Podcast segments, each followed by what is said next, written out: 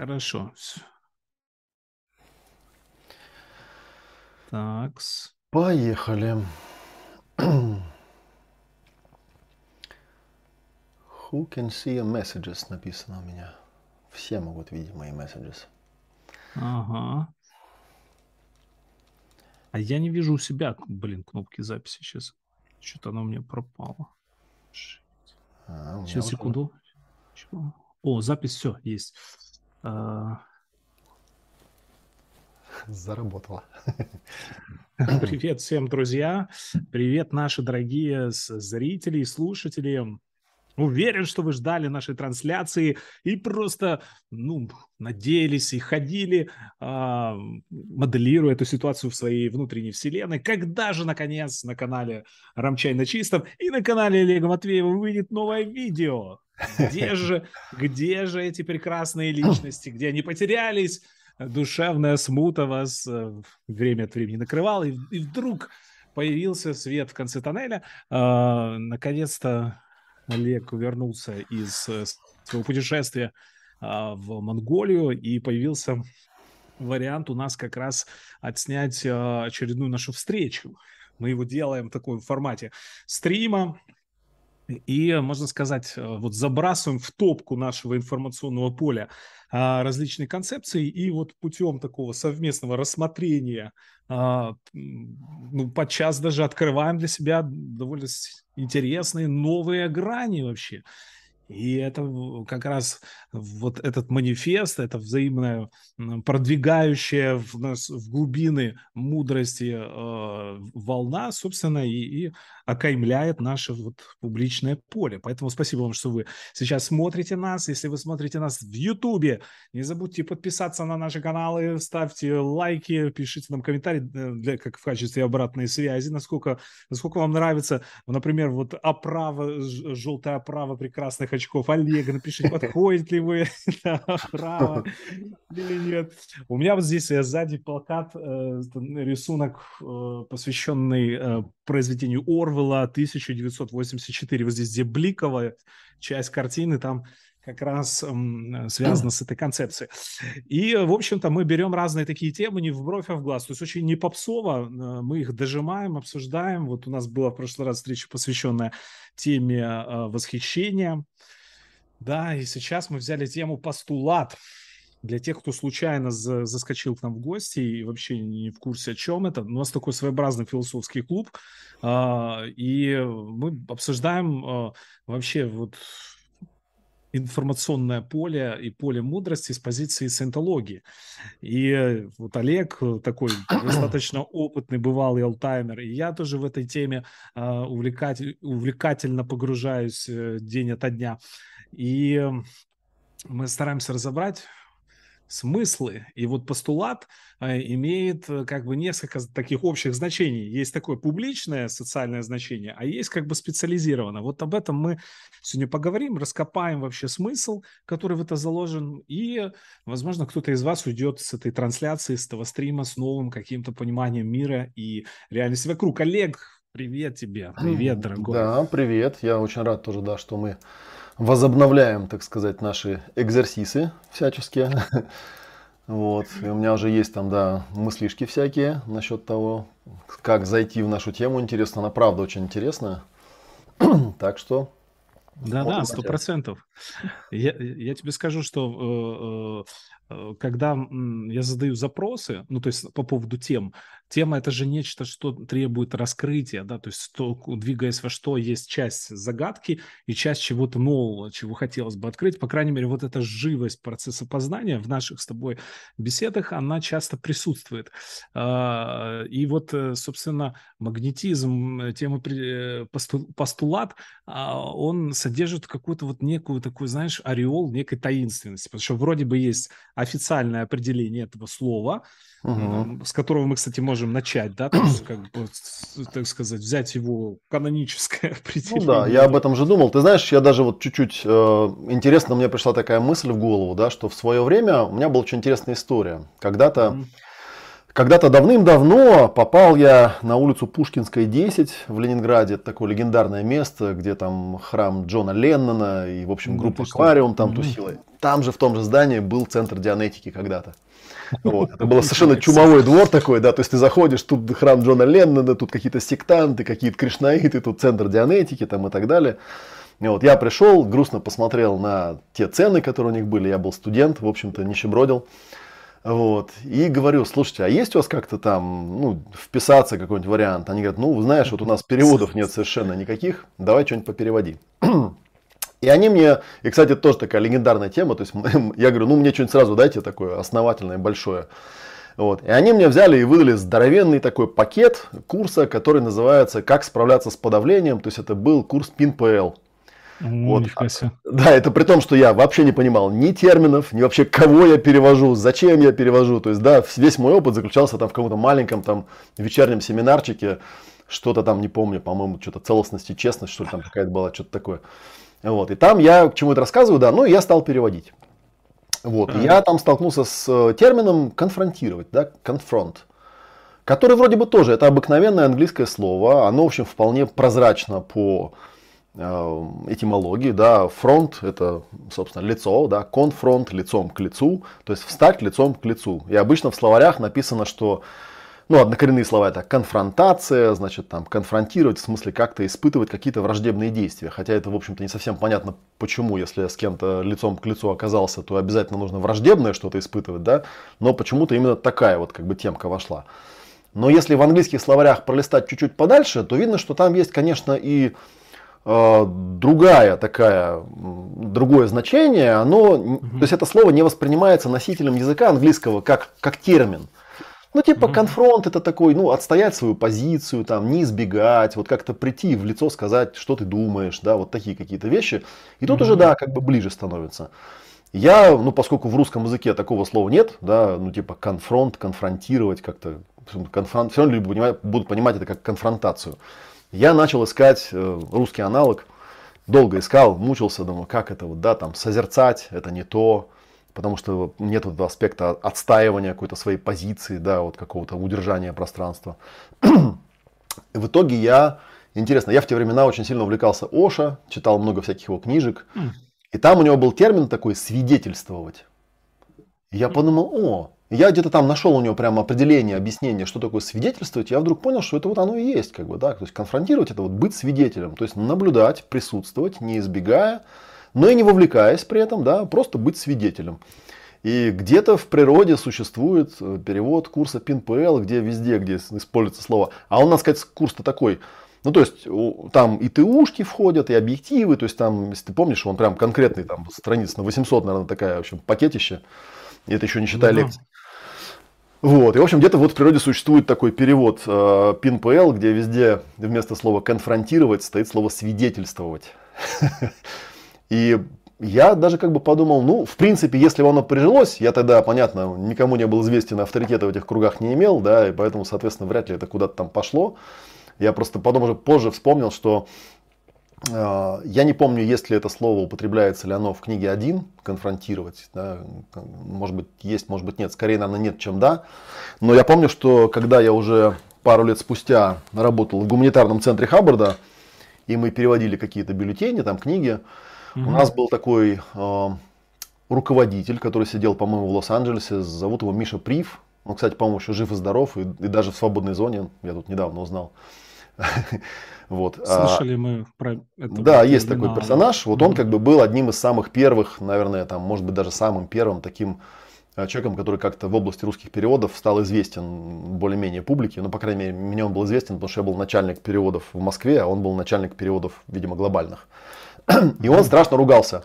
То есть каждый раз, когда он в переводах встречал слово конфронтировать, он дико возмущался, он говорил, надо переводить э, там быть лицом к лицу или там еще как-нибудь, но только не конфронтировать. Это неправильный смысл, неправильное слово и всякое такое.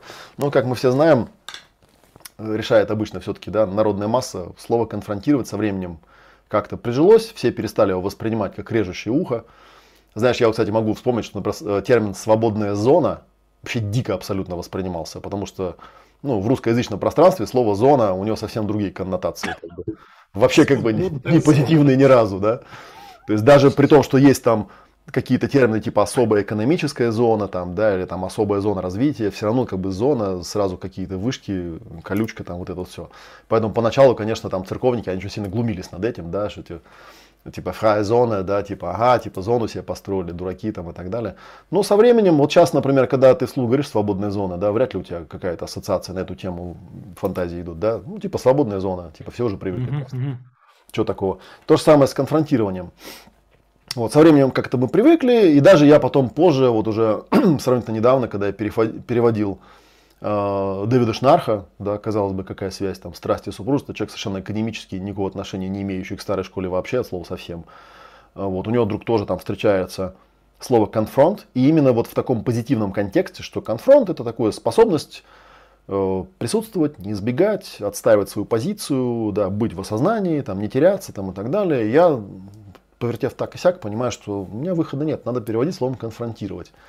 Mm-hmm. Даже рискуя тем, что ну, какие-то особо, наверное, дотошные люди могут прикопаться, что типа, ну, кап, come on, короче, саентолог переводил явно, да, то есть взял и вставил сюда словцо, которого нет в русских словарях, в словарях русского языка. Это как бы, ну, такая темка.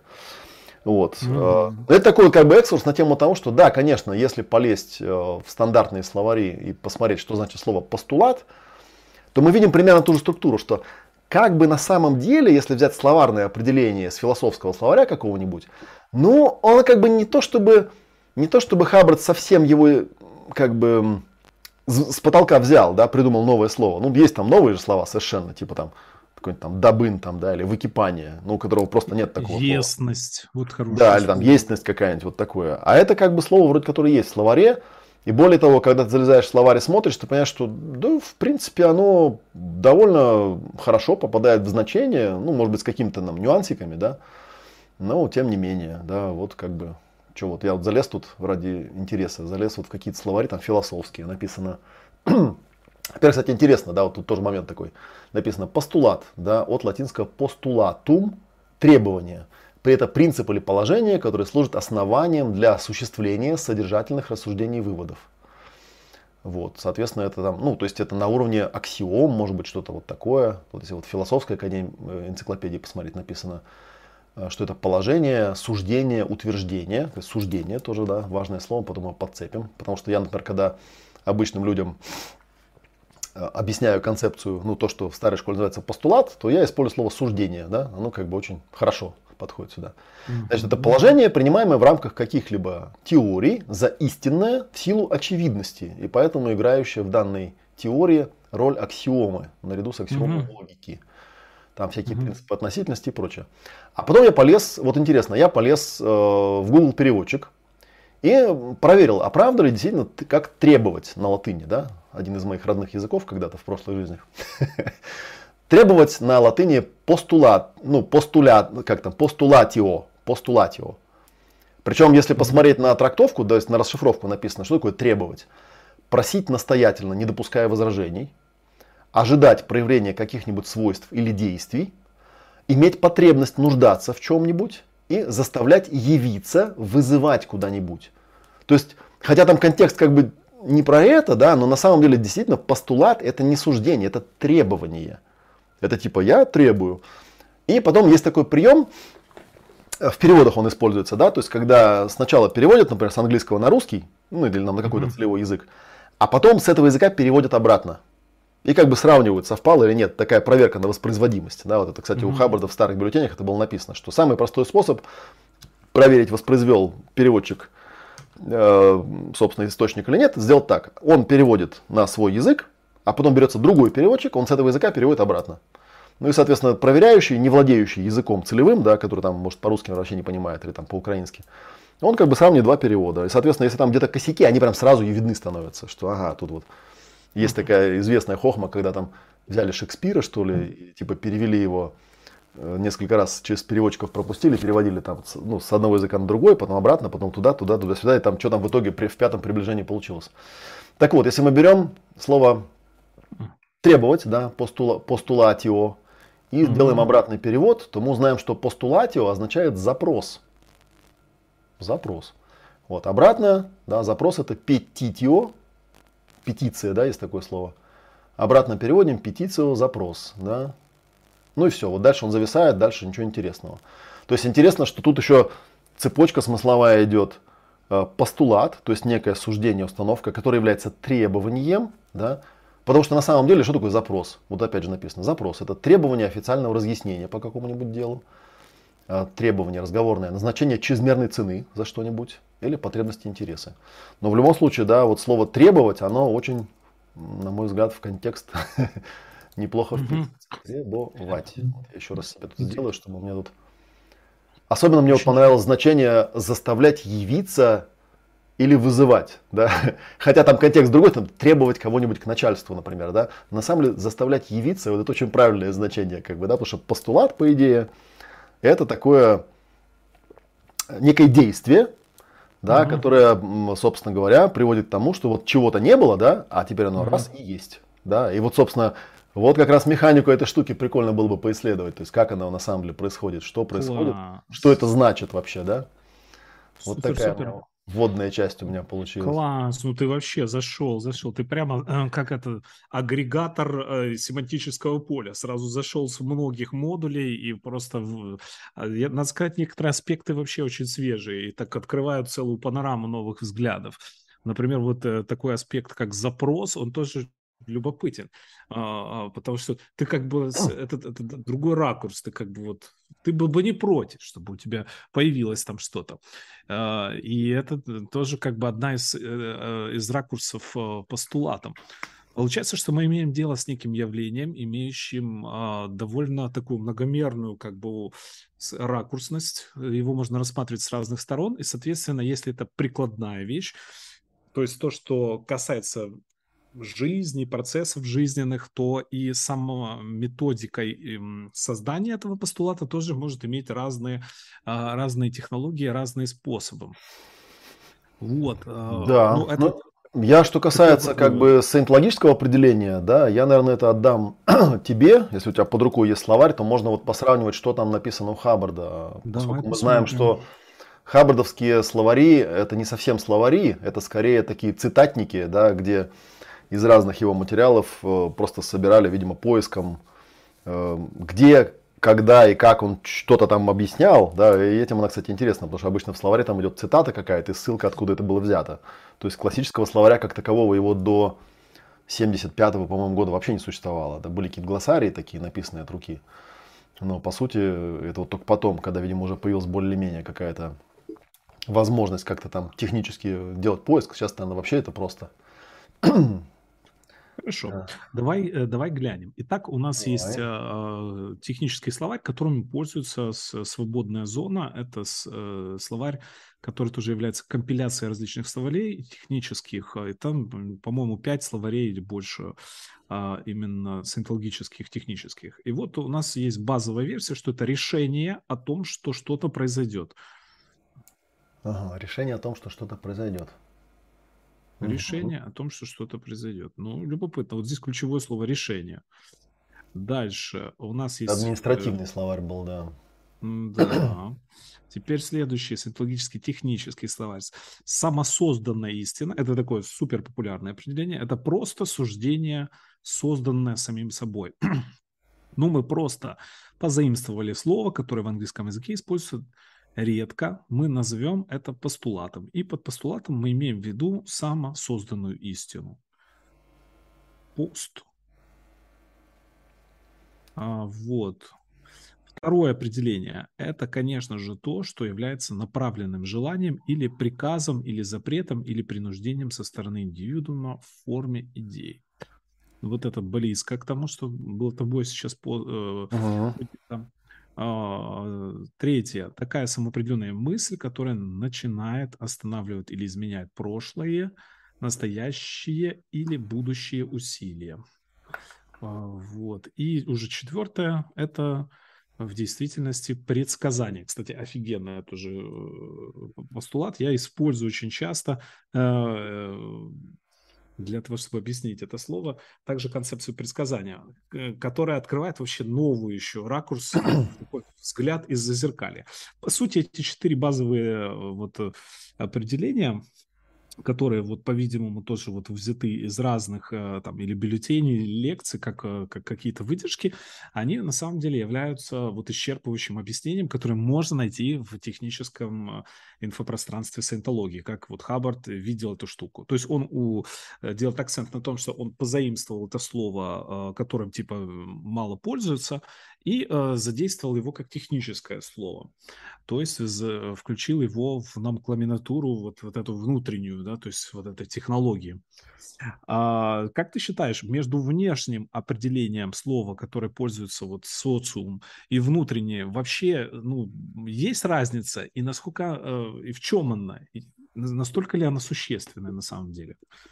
Мы ну, разница есть. Мне кажется, что, конечно, когда так, да, конечно, когда мы берем постулат да, из какой-то точной науки, то там всегда такое подспудно присутствует э, предположение, что вот мир, он просто существует независимо от нас, какой-то как бы, да. Вот. Mm-hmm. Мы на него такие посмотрели, как-то уже придя, ну, как следствие, да, и сказали, ой, ну да, наверное, если там предмет находится вверху, то падать он будет вниз, как бы, да, такой у нас есть постулат, как бы, да. Почему он это делает, мы не знаем, но мы много раз наблюдали, поэтому мы можем предположить, что, наверное, это истина, да, и можно угу. увидеть, что он так и делает все время, да, по крайней мере, нет никакой причины, э, по которой он бы этого не делал мы их не наблюдаем. Но с другой стороны, например, классический такой вариант есть, да, вот тот же там Евклидова э, геометрия, там геометрия Минковского, да, вот там у Евклида есть там пять каких-то базовых аксиом, они же постулаты, где он там говорит, например, там параллельные прямые там нигде не пересекаются. Вот, а потом приходит Минковский и говорит, ну, знаете, если их, например, рисовать на шаре, то они пересекаются, хотя они параллельные, как бы, да, то есть вот такая фигня. И, вот, и вообще они даже и не прямые на самом деле, да, и ты думаешь, ой, ну да, что-то не то. И там, да, и целая отрасль возникает, математический аппарат, который говорит, ну да, можно придумать какие-то другие постулаты, и тогда возникнет другая какая-то вселенная, основанная на них, и ею тоже можно как-то оперировать, она по-другому будет работать. Вот в чем прикол. вот, поэтому на самом деле такое дело. Ну и, соответственно, если там у Евклида, вот у меня в словаре написано, у него там были отдельно понятия, там есть аксиома, есть определение, есть требование, да, то есть есть некое требование, должно быть типа вот так. То есть, соответственно, постулат это некое такое условие, которое вот сейчас мне такая мысль странная приходит в голову, но я, наверное, озвучу. Да? То есть постулат это некая mm-hmm. такая, э, некое требование, которое говорит, короче, играть будем вот в этой вселенной, она устроена вот так. Угу. Ну, и, соответственно, как бы дальше идет выбор, потому что, ну да, есть вселенные, в которых параллельные прямые пересекаются, но мы говорим, нет, мы не в этих вселенных играем, мы играем в других, в которых они не пересекаются, угу. да, и мы это определяем. Но, в принципе, если вдруг нам захотелось в других вселенных поиграть, эх, надо было в математике мне идти, да, то да, вот математики этим занимаются. Они сами придумывают набор исходных постулатов неких, да, и потом думают, так, интересно, а какой математический аппарат, то есть как эта вселенная будет описана, как она будет устроена, если вот исходные постулаты будут какие-то другие, например, да, может ли вообще такое э, срастись во что-то э, пригодное к описанию, скажем так. И тогда mm-hmm. вот поступает такая штука. Но мне интересно было еще, знаешь, что? Мне интересно было то, что в определениях у Хаббарда где-то там промелькнуло слово желание, по-моему, там было, да, что там, типа это по сути некое желание, да, некая такая идея о том, что как-то там что-то там должно быть, что-то там будет. А, почему это интересно? Потому что я в свое время на самом деле, э, то есть с одной стороны, как бы я на уровне какой-то интуиции понимаю, что ну да, там любое действие возникает с некой э, идеей, мысли о том, что а, что-то там должно тут произойти, что-то должно тут измениться, как бы, да. И вот я эту идею там придумываю, и дальше у меня возникает вопрос, а, что дальше-то будет происходить. И вот это вот, что дальше будет происходить, оно и определяет, был ли это постулат, или это было просто ну, мыслишка какая-то в голову тебе пришла, да?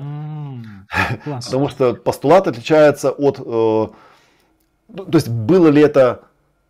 Вот, кстати, интересно, да, там же было два слова, смотри, требование и запрос. Угу. Как бы требование это такое, типа, я решил, что будет так.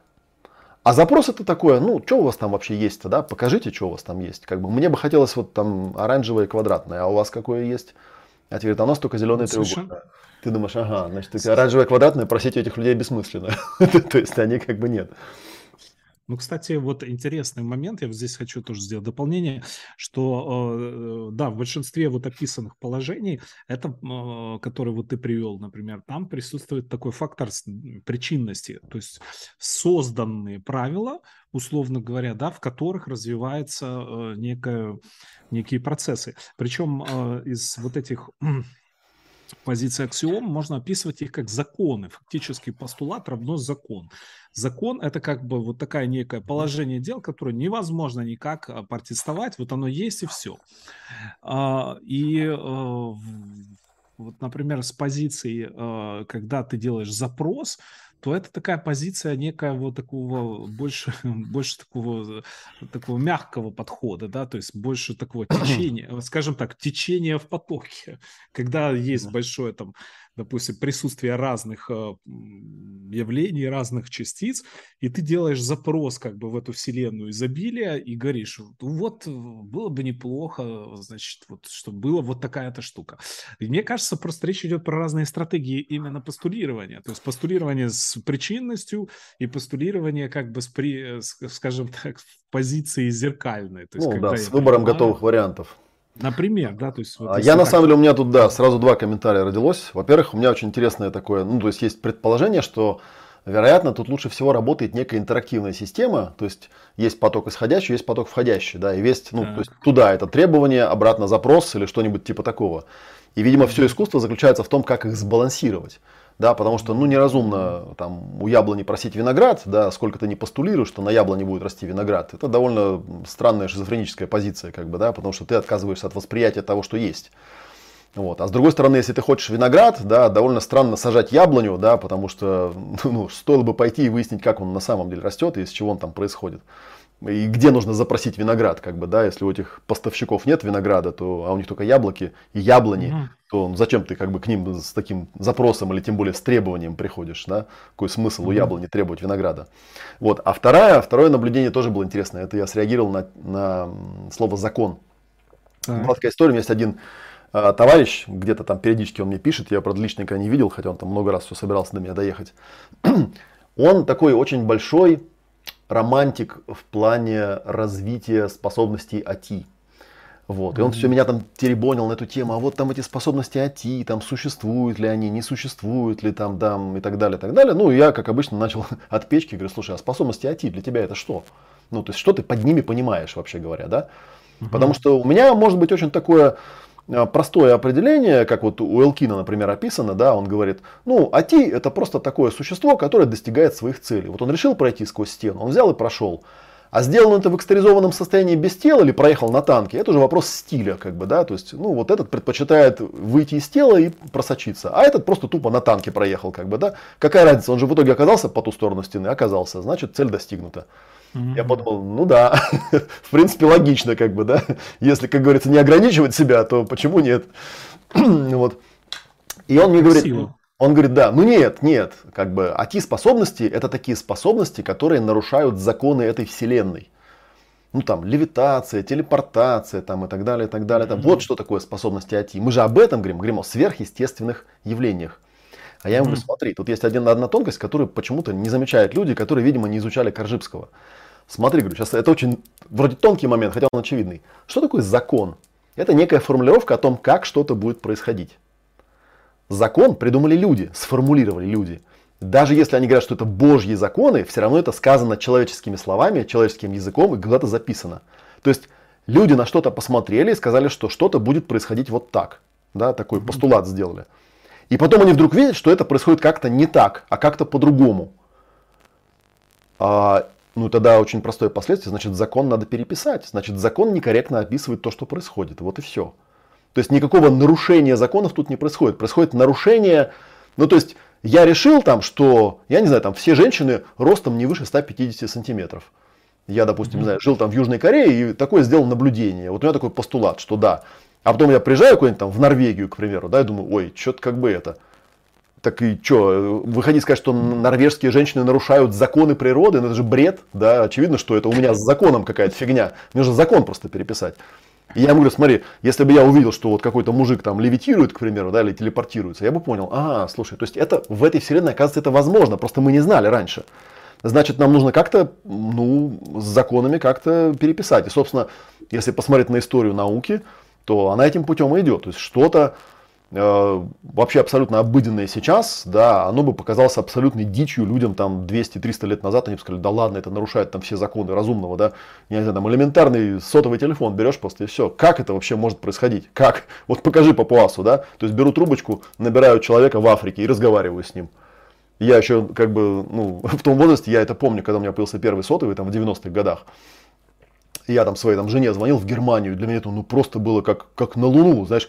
То есть я сижу у себя в деревне на мансарде, да, в каком-то там городе Куровское, да, и звоню, и звоню куда-то во Франкфурт на Майне, да, и, и разговариваю. Вообще дичь абсолютно. Как это вообще возможно? Как это, да? Тогда еще, помню, какие-то такие карточки были, какой-то там код вводишь, там, ну, чтобы типа не тратить на, на роуминг. Абсолютная дичь, да, нарушение законов полнейшее. Но на самом деле это нарушение законов только с точки зрения папуаса. Потому что нормальный человек скажет, не, ну тут же все просто. Есть радиовышка, она принимает сигнал, она его декодирует, она его там пересылает куда-то по сети, другая вышка принимает, там тоже декодирует, отправляет другой. Ну то есть как бы все это объяснимо. Угу. Просто этих законов не знает папуас. И поэтому, Конечно. как бы говорить о том, что АТИ-способности, что их определение это что-то, что нарушает закон, это не совсем корректно. Да? Правильнее было бы сказать, что, наверное, существует просто э, ряд э, особенностей того, как работает эта вселенная, которые нам недоступны вследствие наших неспособностей, например, да. Потому что мы же понимаем, что люди там экстрасенсы, они не то, что там видят то, чего нет. Если они видят то, чего нет, это шизофреники, они, они экстрасенсы, да. Экстрасенс это человек, которого рамки восприятия которого выходят за допуски обычного человека. То есть он там раз, ну там условно говоря, раз там услышал какой-то звук, который был издан там в 100 километрах отсюда. Нормальный человек этого сделать не может.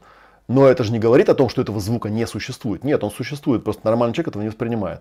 Или, например, он способен воспринимать в каком-то ультрафиолетовом диапазоне, да, потому что он экстрасенс. Это не потому, что там типа ультрафиолетового диапазона нет, а он его как-то воспринимает. Да нет, он есть, просто у нас наши органы так настроены, что у них нет возможности это воспроизводить. Поэтому там наука постоянно изобретает какие-то приборы, да, которые позволяют там, хочешь там в инфракрасном, хочешь в ультрафиолете, хочешь там вообще э, еще что-нибудь там, хочешь там, не знаю, суперэлектронный микроскоп, там какой-нибудь атом золота можешь увидеть в него, хотя, ну, вроде как человеческие глаза этого сделать не позволяют. А тем не менее можно придумать технологию. И что теперь считать, что любой там прибор ночного видения нарушает законы природы, что ли? Ну, это же бред, он их не нарушает. Да-да, тем более, что э, тем более, что никто же не видел исходные, исходные э, значит, правила игры в материи энергии пространства и времени в этой большой вселенной. И вдруг там указано, например, написано, что вот для оперирующих тетанов и специально для Олега Матвеева можно проходить сквозь стены, достигнув определенного уровня осознания. Да, проработав определенные какие-то свои там ограничения, можно это делать, конечно. Просто, э, наверное, ну, если по Хаббарду, то есть, грубо говоря, если бы кто-то где-то и когда-то э, эти правила увидел, воспроизвел и изучил, то, наверное, он бы стал Буддой и просто из этой вселенной исчез. Да, поскольку мы вряд ли можем предположить, что исчезла бы Вселенная, но для него она определенно бы исчезла. Потому что какой смысл, если ты в игре знаешь все правила, в нее неинтересно играть. Ну, как бы ты знаешь просто все правила. То есть идти mm-hmm. сюда просто заниматься, ну, как бы быть читером таким, да, ну, возможно, такие существа есть на белом свете, и, возможно, именно их мы воспринимаем э, как, э, ну, не знаю, там вот Ури Геллер, например, такой был, да? Ури! Ури, да, Ури, Ури, где у него кнопка. Был такой, э, из, ну, он, не знаю, он, по-моему, американец был изначально, израильтянин, Ури Геллер, который, вот он всякие там умел штуки, у него там ложки гнулись, часы останавливались там и так далее, и так далее. Про него я однажды читал удивительную совершенно историю. А, ну, во-первых, как бы сам Ури не мог объяснить, как он это делает. Потому что все его объяснения сводилось, он говорит, ребят, ну вы что, ну берете просто ложку, говоришь ей, согнись, она херак изгибается, да, и все. Типа, но когда его пытались тестировать, то есть когда набивался там целый зал скептиков и такие, ну давай, согни нам ложку. Он такой, блин, перестала сгибаться, да, типа, потому что вы как бы не хотите, чтобы она согнулась, а я как бы с вами со всеми тут бороться не собираюсь. Мне нужны люди, которые как бы поверят, что она согнется, тогда она сгибается. Ага. Вот. И у него удивительная история не в этом. Удивительная история была в том, что был какой-то, по-моему, сербский, югославский гипнотизер, который однажды его погрузил в глубокий транс и спросил, ты вообще кто? И Ури Геллер ему вот в этом гипнозе рассказал историю, что он воплощение какого-то инопланетного существа, по-моему, с Венеры, которое сюда было послано для того, чтобы людям показать, что правила этой вселенной не настолько жесткие, как им кажется, и что можно как бы развиваться, двигаться там и так далее, и так далее. Вот. И э, окей, да, то есть, соответственно, этот товарищ все это записал на аудио, но прикол был в том, что когда он вывел Ури Геллера из этого транса и дал ему эту запись послушать, Ури Геллер ржал и говорил, что что за бред вообще, это не мой голос, это не я говорил, и вообще это какая-то абсолютная чушь, ну, то есть, как бы, что это вообще? Вот я еще помню, что у этого же товарища там был другой такой тоже эксперимент, когда он mm-hmm. с каким-то вот, это вот, наверное, к теме больше про экстеризацию, но тем не менее, когда он э, с каким-то товарищем договорился протестировать эти экст- экстра экстеризованное восприятие, они с ним договорились, что он там в определенное время, там в определенный день, в определенный час э, выйдет из тела, переместится к нему, там, прилетит к нему там, в кабинет и полностью опишет, что у него там где в кабинете. Вот. И, кстати, очень странный был результат, потому что он это сделал, да. И написал ему подробное письмо, что да, я вот был у тебя в кабинете, там вот тут такая полка, тут такие книги, ты сидел в такой-то позе, там и так далее, и так далее. Но там был такой прикол, что по его опыту он в какой-то момент, значит, увидел самого вот этого какого-то там скептика и решил его типа, значит, там, ущипнуть за жопу. Ну как-то там, я не знаю, тонким телом. И он это сделал, тот типа вскрикнул и типа такой стал озираться по сторонам, ну, он посмеялся, как бы, да, и улетел. И потом, по-быстрому все записал. Но когда он отчет прислал этому товарищу, Ему товарищ написал, говорит, поразительно, ты довольно точно описал мой кабинет, но за жопу меня никто не щипал. То есть не было такого эпизода. Да, я действительно сидел за столом, да, я что-то писал, mm. да, довольно корректно описан сам кабинет, но вот как бы ничего из того, что ты а, из нашего взаимодействия описал, ничего этого не было на самом деле. И это как бы я могу подтвердить, потому что у меня там были какие-то свидетели, которые там, ну, тоже там присутствовали, наблюдали. То есть результат получился такой, да, 50 на 50. Вроде mm. бы с одной стороны ага, а с другой стороны нет.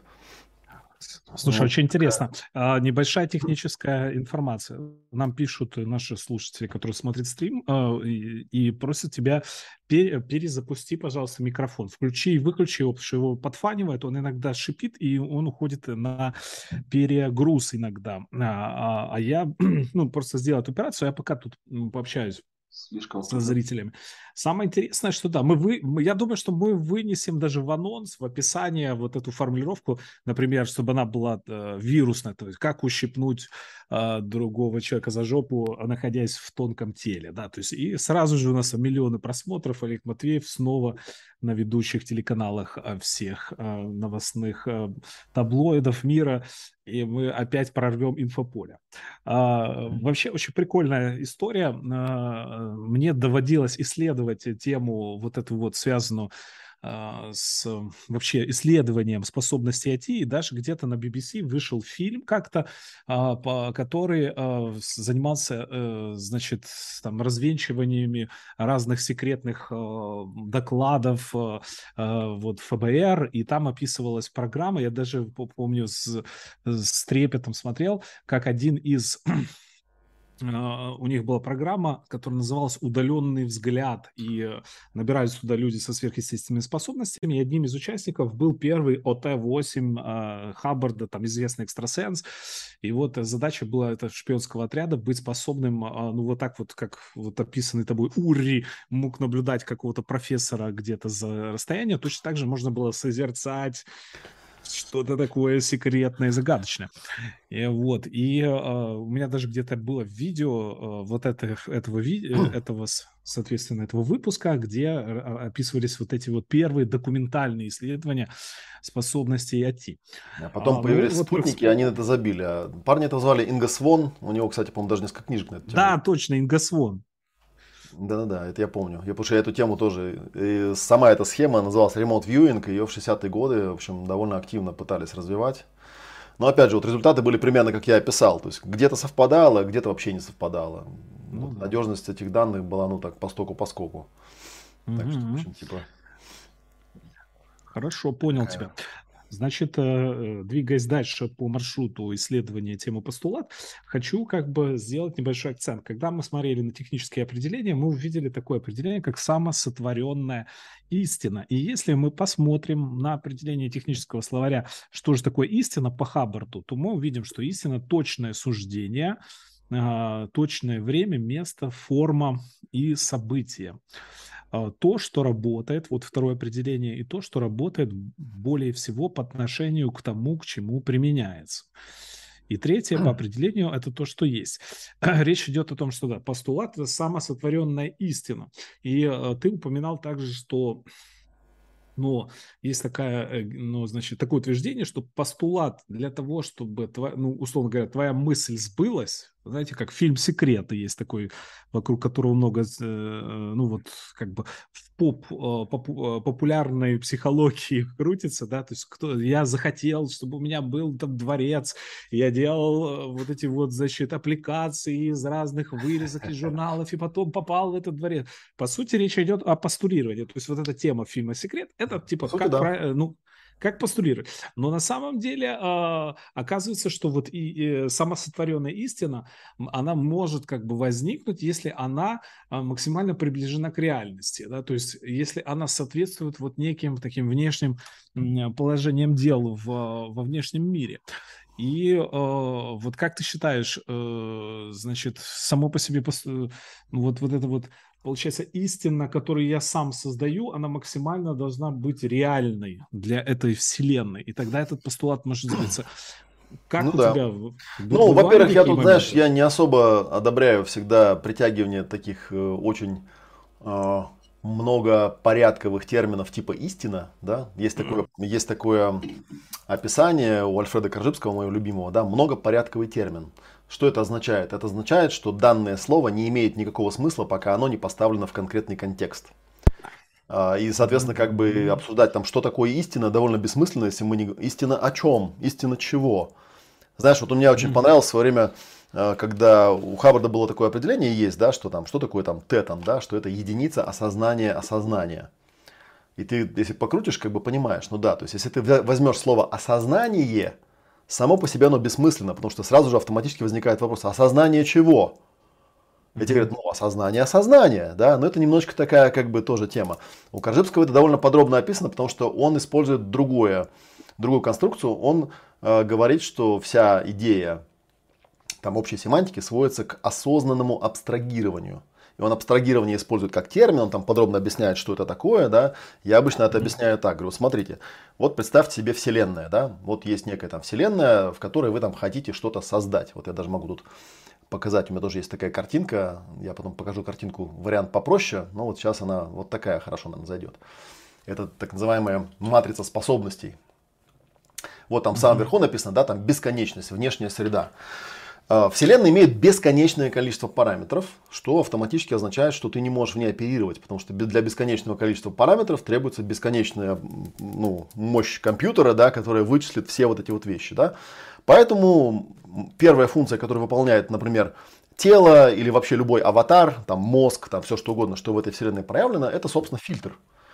То есть каким-то образом этой бесконечности, да, наш фильтр, который я вот буквочкой фи обозначил, физический, то есть, да, он выделяет те восприятия, те настройки, те фильтры, которые важны для нас и отсекает все остальное. То есть он из бесконечного делает что-то конечное.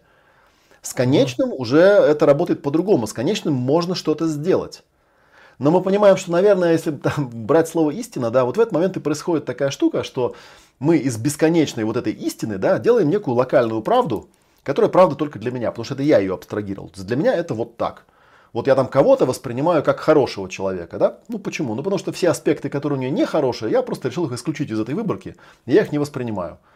И если ко мне кто-то придет и вдруг расскажет, что на самом деле это плохой человек, я понимаю, что ну да, а он просто по-другому немножечко сделал это абстрагирование, то есть он из бесконечности вот это фи выделил по-другому, он выбрал все, что было плохо про этого человека. И как бы спорить об этом бессмысленно, потому что ну, это не истина, это локальная правда. Зачем она нужна? Ну, собственно, немножко даже на шаг назад. А, Карыбский говорит, что ключевой момент это именно вот это осознание, что когда ты оперируешь, когда ты что-то делаешь, ты всегда используешь этот прием. Ты всегда из бесконечного выбираешь конечное количество параметров.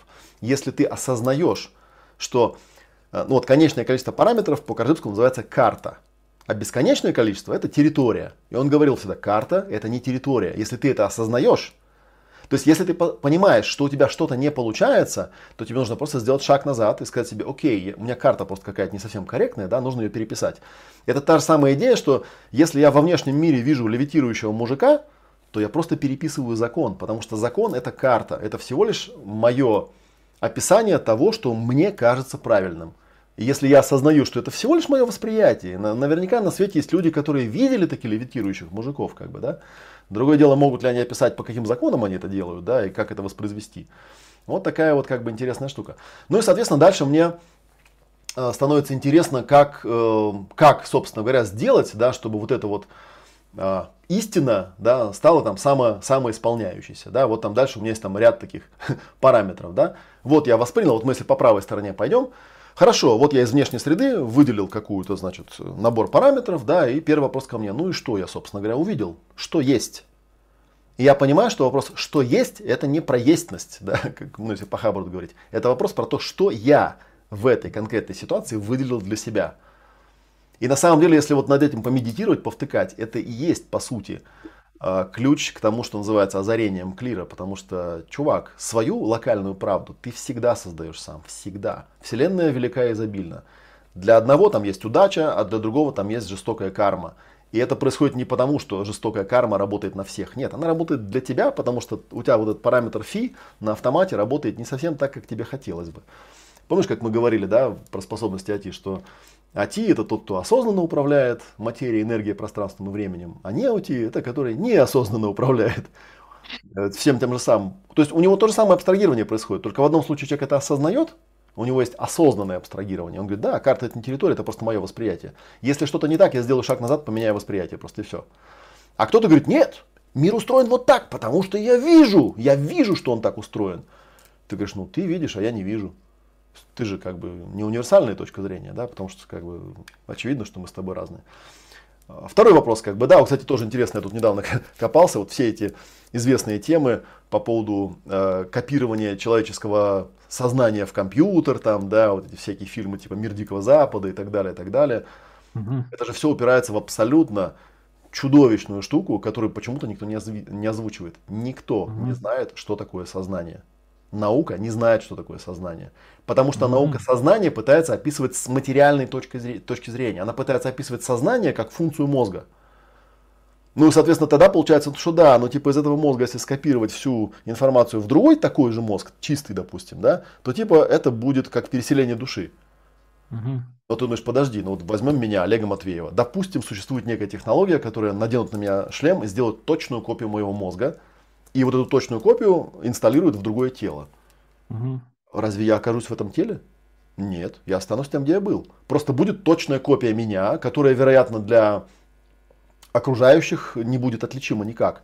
Тут как бы у меня возникает уже как у Тета на вопрос, как бы, да, окей, чуваки, а вы уверены, что такая копия вообще в принципе возможна?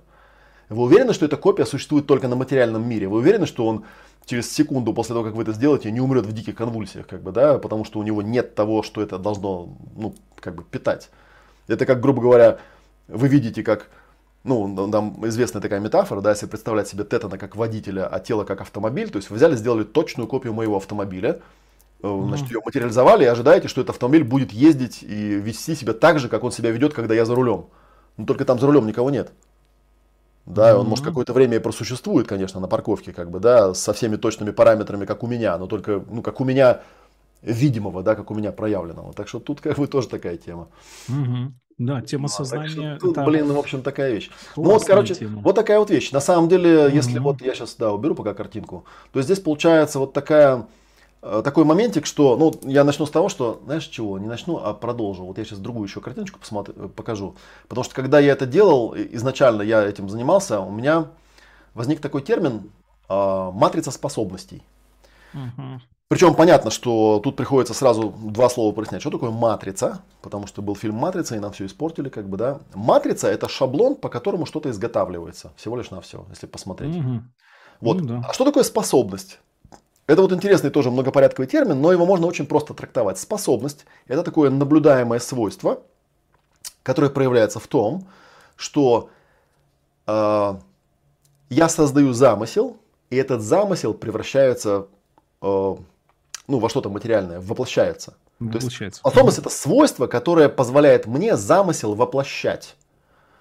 Ну и, и тут прикол заключается в том, что тогда мы даже на самом деле можем как-то физические параметры да, какие-то вводить. Ну, например, мы можем измерять масштаб воплощения. Да? Например, задумал я сделать бумажный самолетик. Ну, вот я задумал, да, взял лист бумаги, хоп-хоп, сделал, да. Я способный? Да, я способен делать бумажные самолетики. Вот. А другой там, условно говоря, пришел на берег моря, воткнул палку и говорит, здесь будет столица Великой Империи. Здесь пока ничего здесь просто болото, но она здесь будет. И херак там через 30 лет там столица Империи, да. Ну, он явно способнее меня, да, то есть у него масштабец-то покруче моего. Постулат. Да, он запостулировал просто, он воткнул палку, но вот дальше интересно, как дальше это происходит, потому что да, мало ли кто куда приходил и палки втыкал, да, как бы, да, чем все это закончилось, большой вопрос. Это правда. Ну и еще там, например, какой может быть параметр? Может быть параметр времени, да, сколько времени прошло между тем, как я сказал, что сделаю самолетик, и его реально сделал, или воткнул палку, и там этот город был построен. И вот, ну, соответственно, дальше я уже стал думать, то есть, получается, есть параметр масса, есть параметр времени, откуда можно вывести, соответственно, параметр скорость, да, то есть за какую единицу времени там, да, можно вывести там масса умноженная на скорость это импульс, да, масса умноженная на скорость в квадрате пополам это энергия, и мы получаем вполне материальное измерение способности, да, то есть это получается э, масса и скорость, с которой данный конкретный э, персонаж, существо может воплощать свои замыслы. Да, вот он там в таблице написано, да, вот там есть как бы две стороны. С одной стороны намерение, с другой стороны деятельность. Намерение это какое-то внутреннее состояние, да, вот я возжелал что-то сделать, там по какой-то причине, понятно, да, но тем не менее, да, можно как бы отсюда стартовать, потому что матрица на самом деле она кольцевая. И я придумал какой-то замысел, что ага, вот будет самолетик такой. Ну и дальше у меня начинается вот те же самые, там я смотрю на то, что есть. Вообще на самом деле тут э, каждый из... Сама матрица способностей, она придумана была каким образом? То есть я попытался найти все факторы на пути превращения замысла в конкретное воплощение. То есть на чем этот замысел может споткнуться. В каком месте угу. он перестанет быть постулатом. В каком месте этот постулат застрянет, несмотря на то, что изначально у меня была вот эта мысль о том, что хочу, чтобы было так. Но, блин, иметь такую мысль или иметь такое требование, это не значит, что оно будет исполнено. Да? Это всего лишь такой игровой посыл. Типа, хочу забить гол. Да? Ну, окей, прекрасно. Да, потому что в этом весь смысл игры. Там собрались две команды, они обе хотят забить гол. Эта команда хочет туда, а это туда. Вопрос, чей постулат победит? Да, чей постулат победит? И, кстати говоря, вот, наверное, еще тут такой момент, вот он может быть хорошим переходом. Если пока картинка выключена, mm-hmm. не нужна. А, есть еще очень такое ценное дополнение, которое в свое время мне попалось у Денниса Стивенса, а, который когда-то в 50-е годы работал с Хаббардом, еще в Сент-Хилле, с которым был знаком мой хороший приятель Барри Файерберн. Кстати, ты очень нашел? Он там жив? Вообще. Барри... Ну, ну, этот... Мы активно работаем над этим. Ага, ну, наверное, если он еще жив-здоров, то надо его найти обязательно. Вот, и Деннис, он, среди всего прочего, занимался как раз исследованием вот этих актуальных матриц, так называемых, да, то есть вот этих игровых вещей. Он в результате с Хаббардом разошелся сильно во мнениях, уехал обратно к себе в Австралию.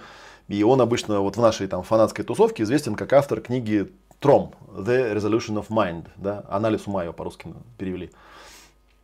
И там у него есть такое понятие, как тоже он там про постулат очень много рассуждает. Там есть такое понятие, как самоопределенный постулат и все определенный постулат. То есть там self-determined и pan-determined, да. И это очень интересно, потому что самоопределенный постулат, он говорит о том, в каком состоянии я хочу быть я, ну, в момент воплощения этого постулата. А все определенные постулаты относятся к внешним терминалам, например, к тебе. Ну, например, если я, я вот иногда людям задаю такой вопрос. Допустим, да, э, мой такой постулат, да, я хочу, чтобы меня любили. Вот. Это, это самоопределенный постулат, то есть я хочу быть в таком состоянии, когда я чувствую, что меня любят. Значит, соответственно, какой будет мой все определенный постулат? То есть, какого мне нужно найти человека, с каким постулатом да, внутри, чтобы у нас состоялась ну, некая гармония в любви. Потому что ну, некоторые они на автомате говорят, ну, наверное, нужен человек, который тоже хочет, чтобы его любили. Но нет. На самом деле нет. Мне нужен человек, у которого в постулат будет типа «я его люблю». У него в голове, то есть здесь такая локация, у него в голове «я его люблю», а у меня в голове «меня любят». Ну, хорошо, конечно, чтобы это еще было обоюдно, но на самом деле человек, который хочет, чтобы его любили, вообще не факт, что он хочет любить других. Он просто хочет, чтобы его любили. Это как, знаешь, это есть такой мемчик про Челентана, как бы, да, что я вот себя люблю и всем рекомендую меня любить. Из этой же серии, да. Типа, вообще это как клевая штука, любить меня, да, всем рекомендую. Так вот и здесь. И получается, что у тебя на самом деле это требование всегда разделяется на два. То есть одно требование касается тебя самого, то есть по сути э, того, что, ну вот я сейчас могу вернуться, еще раз эту табличку показать. То есть по сути одно требование касается левой стороны этой таблички, да, то есть там, что там у меня внутри. Вот у меня там внутри, э, я не знаю, там наблюдение, осознанность, переживания, там, потребности и так далее. Это у меня внутри. Я могу с этим сколько угодно ходить, колбаситься, да, ничего в внешнем мире не произойдет. Но на самом деле это все должно координироваться с тем, что происходит снаружи. снаружи. Например, наблюдение, оно должно соответствовать существующей ситуации, то есть тому, что есть. Я, по-моему, тебе рассказывал, у меня была однажды такая история, когда у меня был э, семинар в Киеве, но я что-то там из-за билетов приехал на пару дней раньше, и мне организатор говорит, слушай, у меня тут такие две девочки есть, они недавно из Индии вернулись, у них там какая-то крутая практика, ну хочешь, типа, мы вот завтра организуем? Я говорю, ну конечно хочу, что нет-то? Конечно, давайте. Там какая-то медитация. Прекрасные две девочки, прекрасная медитация, но там был один момент, который меня реально корябнул. Они объясняют, что медитация это присутствие. Я думаю, окей, знакомая тема, да, присутствие, это мы знаем. И они там, значит, нас как-то сажают, говорят, закройте глаза, там, да, вот, вот это, вот это, вот это. И они там делают какую-то управляемую медитацию, то есть проговаривают какие-то фразы, какие-то настройки. И все было хорошо до того момента, пока ведущая не сказала, а теперь возвращайтесь в настоящее время, в здесь и сейчас. Тут я открыл глаза и говорю, а мы где все это время были? Она говорит, в смысле? Я говорю, ты с самого начала сказал, что медитация это полное присутствие здесь и сейчас. Я и был здесь и сейчас. А вы где были? И я посмотрел в ее глаза и понял, что Блин, она вообще не понимает, что она говорит. Для нее медитация это просто уплывание в галлюцинации. То есть для меня медитация это наблюдение существующей ситуации, наблюдение того, что mm-hmm. есть. А для нее это просто, ну, такие красивые картинки. Вот я сижу там, вообразил, да, прикольно, лотос такой. И понятно, что чтобы потом из этого состояния вернуться обратно, мне приходится давать себе команду «вернись в настоящее mm-hmm. время, здесь и сейчас», потому что, естественно, я был не здесь и не сейчас. И вообще не факт, что я был в контакте с реальной вселенной, а не с какими-то своими там другими вещами. Ну вот. То есть и здесь вот у человека может быть э, очень существенная штука. То есть чтобы его постулат сработал, ему нужно, чтобы он умел наблюдать то, что есть. Потому что если ты, ну, условно говоря, играешь в футбол, блин, прости, ты, должен, ты играешь в этот футбол на этом поле, здесь и сейчас, вот с этими игроками, с этой командой, вот с теми воротами. Если mm-hmm. ты играешь в каком-то другом пространстве, да, там у тебя что угодно может произойти. Ты можешь выиграть со счетом 100-0, но только mm-hmm. это будет никому не видно, кроме тебя. И, соответственно, Совершенно. ты не можешь быть назван способным, потому что замысел находится в твоей вселенной, в, ну, в первой, mm-hmm. да, а воплощение находится в третьей, в общей. Mm-hmm. Штука заключается в том, что, получается, тебе не так важно реализовать самоопределенный постулат, если вернуться вот к этой идее, как важно реализовать тот постулат, который ты проецируешь на других. И, собственно, эта волна, эта война и происходит все время, да, то есть собираются два каких-то игрока, и один говорит, будет вот так, а второй говорит, нет, будет вот эдак. Вопрос, чей постулат будет доминировать? Да, доминировать будет тот, который воплотится, соответственно. Да? И понятно, что все вот эти инфовойны, которые мы там наблюдаем в последнее время, они идут вот на этом уровне. То есть каждый из игроков пытается вот эту свою виртуальную реальность проецировать. Да? Они говорят, там, мы там побеждаем, а другие говорят, нет, мы побеждаем. Да? И они вот в этом инфополе ведут эту войну, потому что, ну да, это некий первый шаг. То есть если на инфополе победить, то вероятность того, что ты и в реальном поле победишь, но она несколько повышается, да, потому что другие, которые не игроки, которые фигуры игровые, которые просто смотрят на это, они же смотрят куда? Они смотрят вот туда, на постулат. Они такие, а что нам там это наш игрок-то сказал, а, мы побеждаем, о, мы побеждаем, все, побежали, мы побеждаем, отлично, как бы нас убедили. Или, например, там победил, допустим, ну, враг победил, да, враг говорит, не-не-не, вы разбиты, вы убиты, у вас все плохо. Мы смотрим на эту картину, говорим, капец, нам капец, да, нам плохо все, мы проиграли. Мы проиграли, моральный дух упал, как бы, да, все, чужой постулат был воплощен. Вот, а у нас Вселенная, видишь, так устроена, что в ней, ну, она одна, третья Вселенная, она одна. То есть в ней что-то либо есть, либо нет.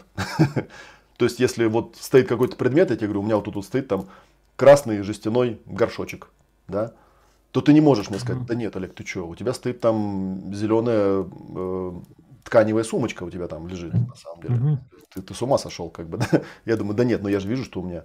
Ну, и в крайнем случае, да, я могу взять этот горшочек, надеть тебе на голову и сказать, ну, окей, если ты продолжишь утверждать, что у меня зеленая матерчатая сумочка, как бы, то ты однозначно не прав, сейчас тебе этим горшком стукну по голове. Вот, и ты убедишься, что это не матерчатая сумочка. Вот такая mm-hmm. вот фигня. Вот это как бы, собственно, первый затык, который я ну, обнаружил, что да, у большинства людей э, очень, ну, собственно говоря, если мы возьмем, вернемся к теме процессинга, то это как раз та самая часть, которая работает с объективами. Объективы. Тебе говорят, видишь вон эту стену? Вижу. А подойди к ней. Подошел. А дотронулся до нее? Дотронулся. Ну как? Да? Теперь повернись к кругу. Видишь вот эту стену? И тебя вводят от стены к стене, потому что это существенно прокачивает именно вот эту вот часть. Как я вот где-то там говорил, да, что есть в какой-то момент, ну ты, наверное, тоже это видел, да? Когда человек подходит к стене, он ее трогает, говорит, вау, стена. Потому что он ее увидел, блин, в первый раз в жизни. Потому что до этого у него не было этой стены. У него была виртуальная картинка, да, которую да, он воспринимал в своей Виделось. вселенной. А тут он типа такой, ни хрена себе ты, реальная стена. Ты посмотри, на ней пупырышки тут. На ней тут какая-то там красочка содрана. На ней она вот такого-то цвета, блин. А я-то до этого ходил. Ее не было, этой стены. Я только сейчас это понимаю, что ее не было. А мне казалось, что она есть. Угу. Вот такая вот. Слушай, очень-очень, кстати, классная тема по поводу объективных процессов. Спасибо, что ты напомнил. Э, ведь действительно задача э, приземлить внимание в настоящее время и запустить э, процесс вот восприятия, да, то есть который в свою очередь формирует точность, э, точность моделирования. И мы с тобой как-то в одном из стримов тоже общались по поводу э, момента с постулированием, что получается, что человеческое сообщество, вот социум, да, это, это большая конгломерация разных мыслей. Э, которые двигаются в каких-то определенных процессах. И э, здесь есть как бы свои системы, которые двигаются, двигаются, можно попасть в некий поток, допустим, и в нем там присутствовать, а можно сделать вот это волеизъявление в виде постулатов, и, и а, ну, так ты вступишь в некое противоусилие внешнего мира, может быть, других игроков в той или иной области. И таким образом а, вот это понятие тоже вот всплывает у нас, сила постулата, да, то есть у кого-то там хопа и достижение случилось, да, вот э, достижение произошло. А кто-то говорит, а я вот хочу там, хочу вот э, очень часто там вторую динамику, например, да, хочу вторую динамику. Ну и хотим. И вот постулируем, постулируем, постулируем эту вторую динамику, и, э, и вроде как долгое время происходит постулат, постулат, постулат, и как-то вот э, э, не происходит вторая динамика. Самое интересное, что через какое-то время может выясниться, что на самом деле истинный запрос совершенно не в второй динамике, а в каких-то других моментах. И потом, когда этот запрос решается, вдруг неожиданно находит вторая динамика, а она уже, допустим, не нужна в этот момент. Тоже бывает, постулаты догоняют. Отстань от меня. В них нет потребности есть. Да. Ты, ты же сталкивался с таким моментом, что это потрясающе. То есть ты что-то хочешь, у тебя есть вот э, знаменитая технология э, трансерфинг реальности, да, то есть когда да, маятник, ты чем сильнее хочешь, тем, тем меньше ты этого можешь достигнуть. Как только ты сбалансировался, ты уже все не хочешь, оно хоп тебе догоняет. И вот это усилие против усилия, если ты помнишь, э, постулаты на шкале тонов, они же находятся там в районе плюс 20, да, вот да. в районе игр, действия. То есть это очень высокое вообще состояние существования. Получается, что э, наблюдатель, чтобы смоделировать вот тот вот э, супердейственный постулат, он должен быть не просто присутствующим офигительно в настоящем времени, он должен просто простираться нафиг на все 100 тысяч километров и просто, условно говоря, внутрь себя положить свою мысль, сказать, ну все, ребята, есть вопросы какие-то, что это сейчас сбудется вообще. И никто не обладает такой силой сознания у нас в социуме, чтобы они могли противопоставить такой вибрационной мощи постулата, который может создать такое существо. А это, наверное, и есть АТИ. Олег, как ты на, считаешь? На эту тему я хотел только что схохмить, сказать тебе, а как же Facebook?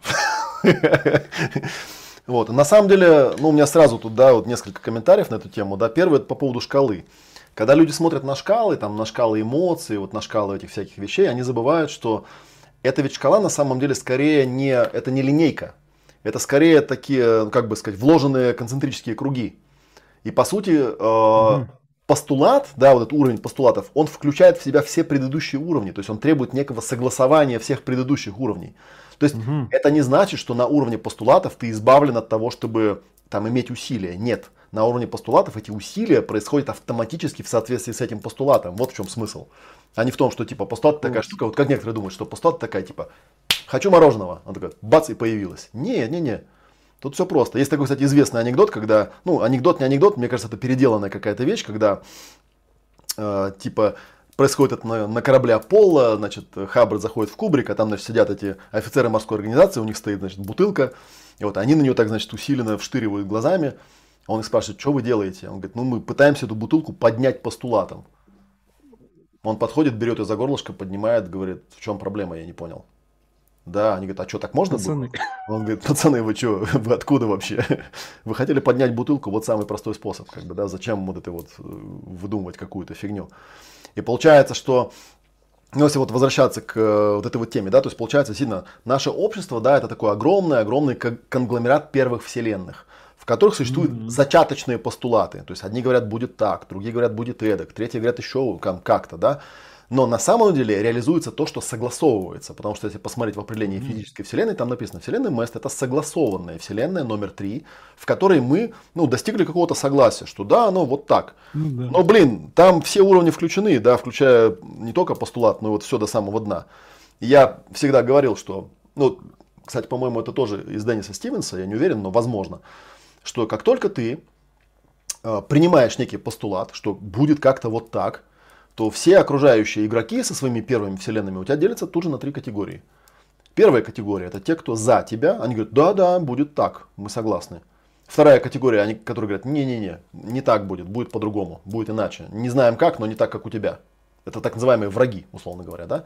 Ну и третья категория, которым пофигу, они с тобой просто в это не играют. То есть им пофигу, да хоть как, господи. Говоришь, там, вот этот дом будет оранжевым. Они такие, да нам пофигу, мы вообще тут не живем, как бы, мы вообще в другом месте в игры играем, как бы, да, хоть во что красть там, да. Ну и, соответственно, кто-то там стоит возле этого дома и срется, там, нет, он будет зеленый, нет, оранжевый, там, да. А кто-то идет мимо, думает, ну, больные люди, да, то есть какая разница, там, я вообще к этому отношения не имею. вот. И это такой, получается, очень интересный момент, потому что, ну да, получается, что, вот, кстати, я недавно на эту тему тоже размышлял, что тут же есть очень простое, простая прикладная вещь, что по сути, ты можешь э, избрать два стиля жизни. Да? То есть первый стиль жизни это бороться с врагами. То есть придумать что-то, найти врагов и с ними там рубиться, да, в попытке типа убедить их, что будет так, как ты им предложил. Вот. А второй вариант куда более простой. Как бы, да, если ты придумал что-то, ты подум, можешь подумать, окей, поищу-ка я тех людей, которые будут за это все. И буду с ними дружить, э, вступать в какие-то группы, в какие-то потоки, да, в какие-то вещи. И мы с ними вместе будем вот эту третью вселенную, ну как бы не совсем третью, да, она такая частично согласованная, потому что есть же куча людей вот этого второго и третьего типа, да, то есть вот эти враги, которым пофигу, которые в этом не участвуют, да, но тем не менее. И это, кстати, очень интересная вещь, потому что действительно, когда ты находишься в какой-то реальности с какими-то людьми, и, допустим, ты занимаешься саентологией, у тебя там все, ну, как-то понятно, устроено, ты понимаешь, что это за практика, понимаешь, чего люди получают в результате, понимаешь, как это делается, кто практикует, кто там клиенты, там, и как устроены все эти потоки, но ты можешь два шага в сторону отойти и увидеть миллиарды людей, которые вообще не в курсе, что это вообще где-то происходит. Что это вообще существует на белом свете. Потому что у них вообще другая игра, им пофигу, они не находятся в этой вселенной, они в другой. Вот, и, ну, там есть там такие вот, то есть я там приезжаю в Монголию, как бы, да, и понимаю, что ведь до этого на самом деле это никакой Монголии с ее дацанами, с ее Кайласом, с ее там пустыней Гоби, ее просто не существовало для меня, ее не было. Да, и если я кому-то попытался бы рассказать там, да, что, а вот вы знаете, что, да, там это, то есть я захожу в монгольскую юрту, да, и понимаю, ну там, то есть там стоит портрет Далай-ламы, то есть там у них алтарь, там у них такие, ты думаешь, вот кто бы мне сказал, да, что у кочевников в юртах стоит портрет, портрет Далай-ламы, и я бы сказал, сфига он там стоит, чего вдруг-то, они же там типа баранов пасут просто. Типа, алло, гараж. А оказывается, нет, оказывается, это какая-то территория, да, она, она вот на эту тему резонирует, да, и потом ты в какой-то понимаешь, а, так а тебе тут вон же, вон за горкой вот тут. Да, логично, да. Странно, типа, вот такая вот вещь. Вот, поэтому тут как бы, вот, кстати говоря, да, если чуть-чуть по этой, по моей шкале чуть-чуть пройтись дальше, ну, придется, видимо, ее там более-менее как-то... Вот там, видишь, было наблюдение того, что есть, да, мы уже проговорили, что да, тут есть объективы там и так далее. А вторая строка, вот такая фиолетовая, темно-желтенькая, да, или какая-то там розоватенькая, это mm-hmm. осознанность и присутствие. Вот как раз интересная вещь, да, что когда я говорил там про копирование мозга или структуры мозга куда-то, что внутри, ну я же вот ощущаю себя как того, кто осознает. А как ты узнаешь о том, что я осознаю? Через то, что я присутствую в этой ситуации как-то, да? Ты это можешь почувствовать на самом деле, что я присутствую. И это вот знаешь, есть тоже на тылушках такая штука, называется стеклянные глаза. То есть, когда угу. человек формально к нему не передерешься, он все правильно делает. Он сидит, он не шевелится, он здесь.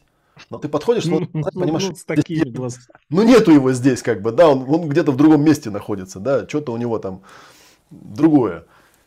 И, вот как это, да, то есть есть прямое, и то же самое, мне кажется, с вот этими андроидами, роботами, как бы, да, возможно, как бы, можно создать машину, которая будет очень хорошо имитировать человека, но вот как бы будет ли там вот это ощущаемое присутствие. Собственно говоря, если вспомнить Тьюринга с его этим э, тестом, да, на человекоподобие, там у него тест этот был, что когда интеллект искусственный достигнет такого уровня, что мы при общении не сможем отличить, живой это человек или это запрограммированная машина, то вот это будет как бы крайняя точка. Но при этом он забыл уточнить, а с кем этот робот будет общаться. Потому что, ну да, наверное, если он будет с каким-то колхозником общаться, которому нужно 3 рубля в банкомате снять, то, наверное, его вполне прокатит как бы за человека. Да? Он там реально... Есть люди, которые с компьютерами разговаривают уже сейчас, без всякого искусственного интеллекта, просто разговаривают с ними. Да? вот. А если это будет какой-то достаточно такой прошаренный в каких-то духовных вопросах человек, то я думаю, он довольно легко вычислит, что с ним разговаривает просто машина, да, там механическим голосом. 100%. Нет присутствия. Вот такая вот вещь. Слушай, класс, класс. Очень э, тест Дьюринга, согласен. Он, кстати, уже был там как, в какой-то момент пройден.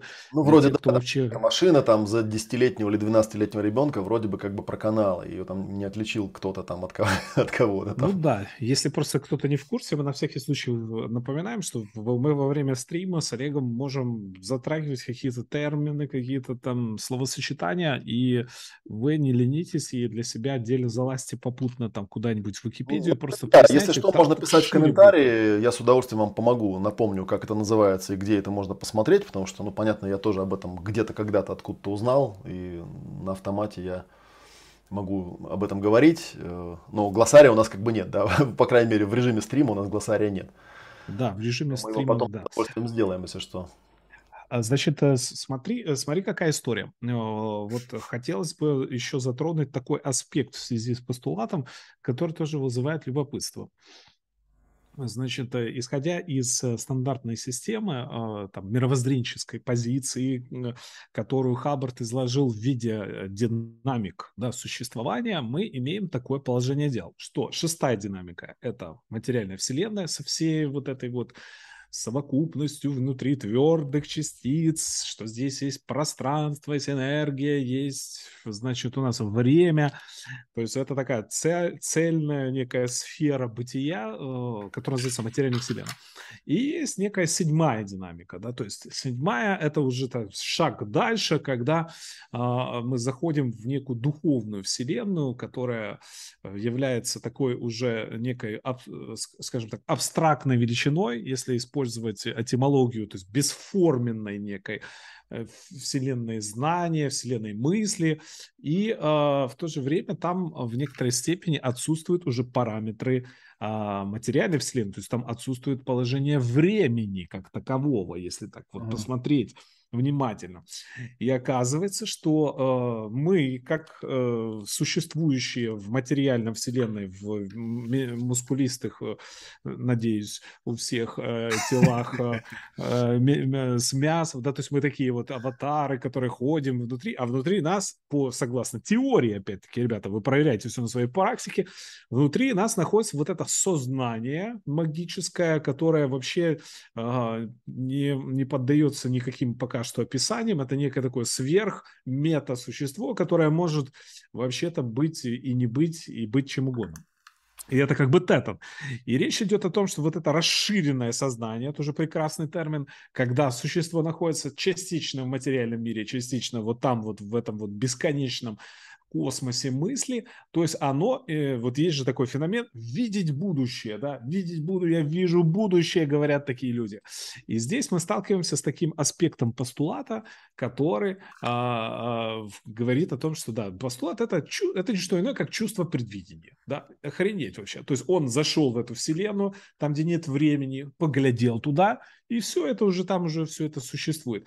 А, вот как тогда на это смотреть, да, вот как на такое положение дел смотреть, что уже как бы исходя из этого получается, что уже игра вся прописана как бы, да, мы входим в зону рока, такой, знаешь, а, рокового положения дел, что все уже создано, есть некие там маршруты, условно говоря, как можно к ним дойти. Э, это такая игра, если у тебя там карма позитивная, ты там не делаешь вредоносных поступков, а только благородные какие-то, то ты идешь по сценарию, значит, более там позитивных каких-то вещей, тебе больше каких-то удовольствий, чем страданий. А если ты, наоборот, там что-то делаешь деструктивное, разрушаешь этику, тебе тяжелый сценарий, и так далее. И мы это видим еще в таком феномене, как гороскоп, да, то есть он как бы трактует типа игру наперед и говорит, о, там в 20 таком-то году будет, значит, факапы жесткие, а потом вот у тебя там период, значит, изобилия. И если посмотреть в прошлое, когда э, астролог трактовал прошлое, то многие вещи там совпали. Раз, два, три, четыре. То есть оно как-то так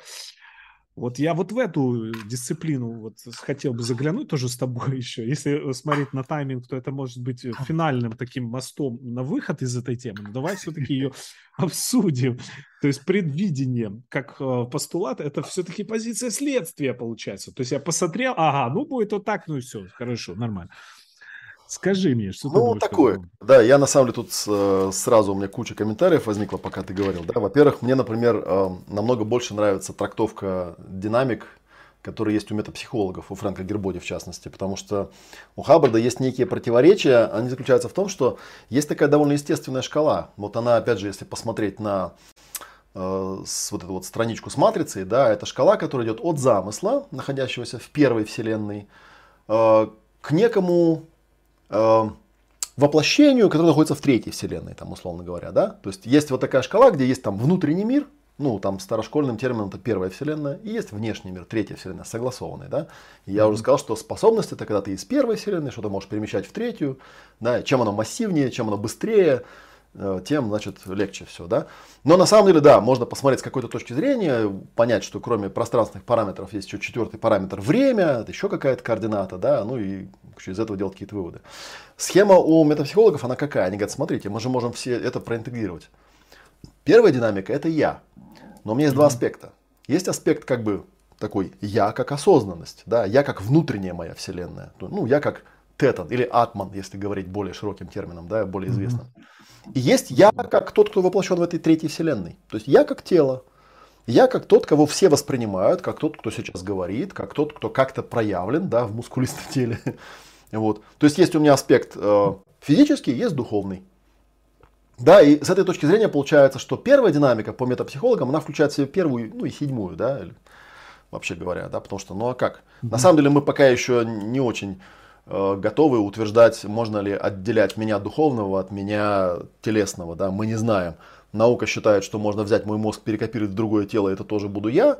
Я как-то чую даже телом, да, какими-то точками тела, там, пятыми, десятыми, чувствую, что это не совсем так. Ну, блин, ребят, ну вот и бывают люди, вот близнецы, например, да, у них одинаковые абсолютно тела. И что, вы хотите сказать, что они идентичные личности? Ну, это же очевидно не так.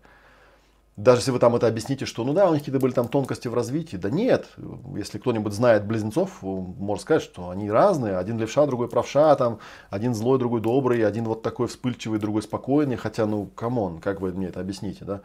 Это особенно к астрологам всегда у меня был вопрос, как бы, ребят, есть же простые выборки, они... у меня есть, например, абсолютно задокументированная вещь такая. Я когда в роддоме родился, рядом со мной на другом родильном столе один в один, плюс-минус, там разница в 2 метра и плюс-минус 3 секунды, как бы, да, родилась еще девочка.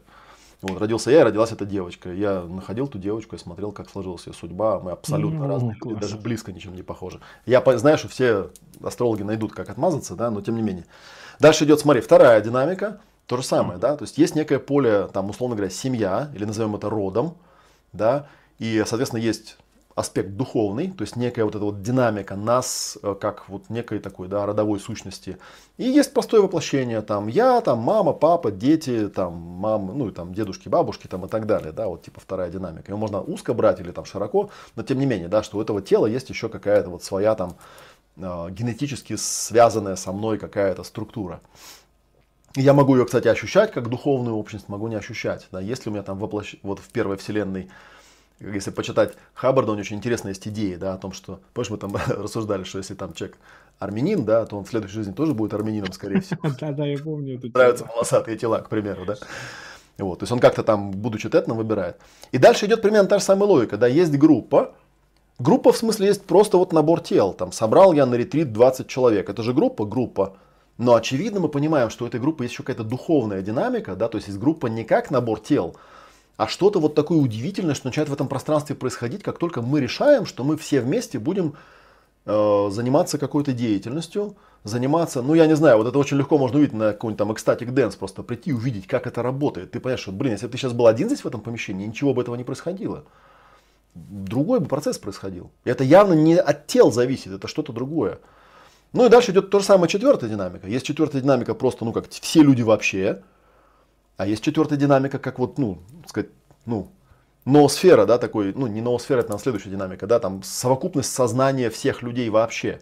Как нас, как человечество, да, нас как людей, как вида э, обезьян, там, я не знаю, там, что-нибудь типа такого. Чекобразно. Да, пятая динамика, это, соответственно, есть все, все живые существа, есть в том смысле, я вот недавно читал, да, что если брать биомассу человека, биомассу, то, по-моему, если вот просто нас взвесить, да, то люди на этой планете составляют что-то там какие-то сотые доли процента от всей биомассы, которая присутствует на этой планете. Угу. Например, там червей, да, в миллиарды раз больше по весу, чем людей на этой планете. Поэтому, когда там люди рассуждают про экологию там и так далее, люди, мы перхоть на этой планете, мы вообще никто на самом деле. Если эта планета завтра пукнет, нам придет не буду говорить нехорошо, но, в общем, нехорошо нам будет очень сильно, потому что мы никто, мы, мы даже не плесень, как бы, да, я даже не знаю что, мы не весим ничего, это вот, представьте себе там, не знаю, каравай хлеба весом 2 тонны, как бы, да, и вот он тут в одном месте чуть-чуть подплесневел. Вот это примерно роль человечества на теле этой планеты. Так что тут как бы тоже переиначивать не надо. Вот эта вся живая биомасса, у нее, соответственно, тела, и есть, видимо, какая-то сущность ну, духовного порядка, который всем этим управляет. Там, вот это как раз, наверное, ноосфера. Ну и есть, соответственно, как бы предельный вариант, да, ну, там шестая динамика, у нее тоже есть два аспекта. Есть аспект духовный, который называется брахман, да, или статика. И есть аспект, ну типа вся вселенная вообще, вот ее воплощенной версии. Вот в такой как бы штуке. Да, и в этом плане тут совсем какая-то другая игра происходит, потому что если мы, вот возвращаясь к твоему вопросу про время, если мы э, введем параметр времени как некую дополнительную координату, ну да, ты можешь выйти вот в это вне времени, посмотреть снаружи и понять, что ну да, на данный момент эта вселенная устроена вот так, и все ее следствия известны. Но ты можешь зайти и поменять кое-что в ней. Ты можешь зайти и поменять, и тогда поменяется не только то, что вот в этом месте поменял ты, но и все, что было до и после. Просто пока ты в этой игре, ты этого не можешь видеть. Это вот как раз, наверное, ты сталкивался с этими теориями, да, об э, обнулении матрицы. Вот пилот любил об этом писать, что типа эта планета уже много раз погибала. И когда она погибала, просто откатывали матрицу, говорили, так, нет, вот тут вот как бы неправильно было сделано, сделаем чуть-чуть по-другому. Да? И планета продолжала жить. И это было изначально добыто из сессий людей, которые, например, вспоминали, что, скажем, во время Карибского кризиса да, все закончилось ядерной войной, и человечество погибло. И они реально вспоминали эти истории, они реально как бы произошли для них. И аудиторы не могли понять, а как это могло быть-то.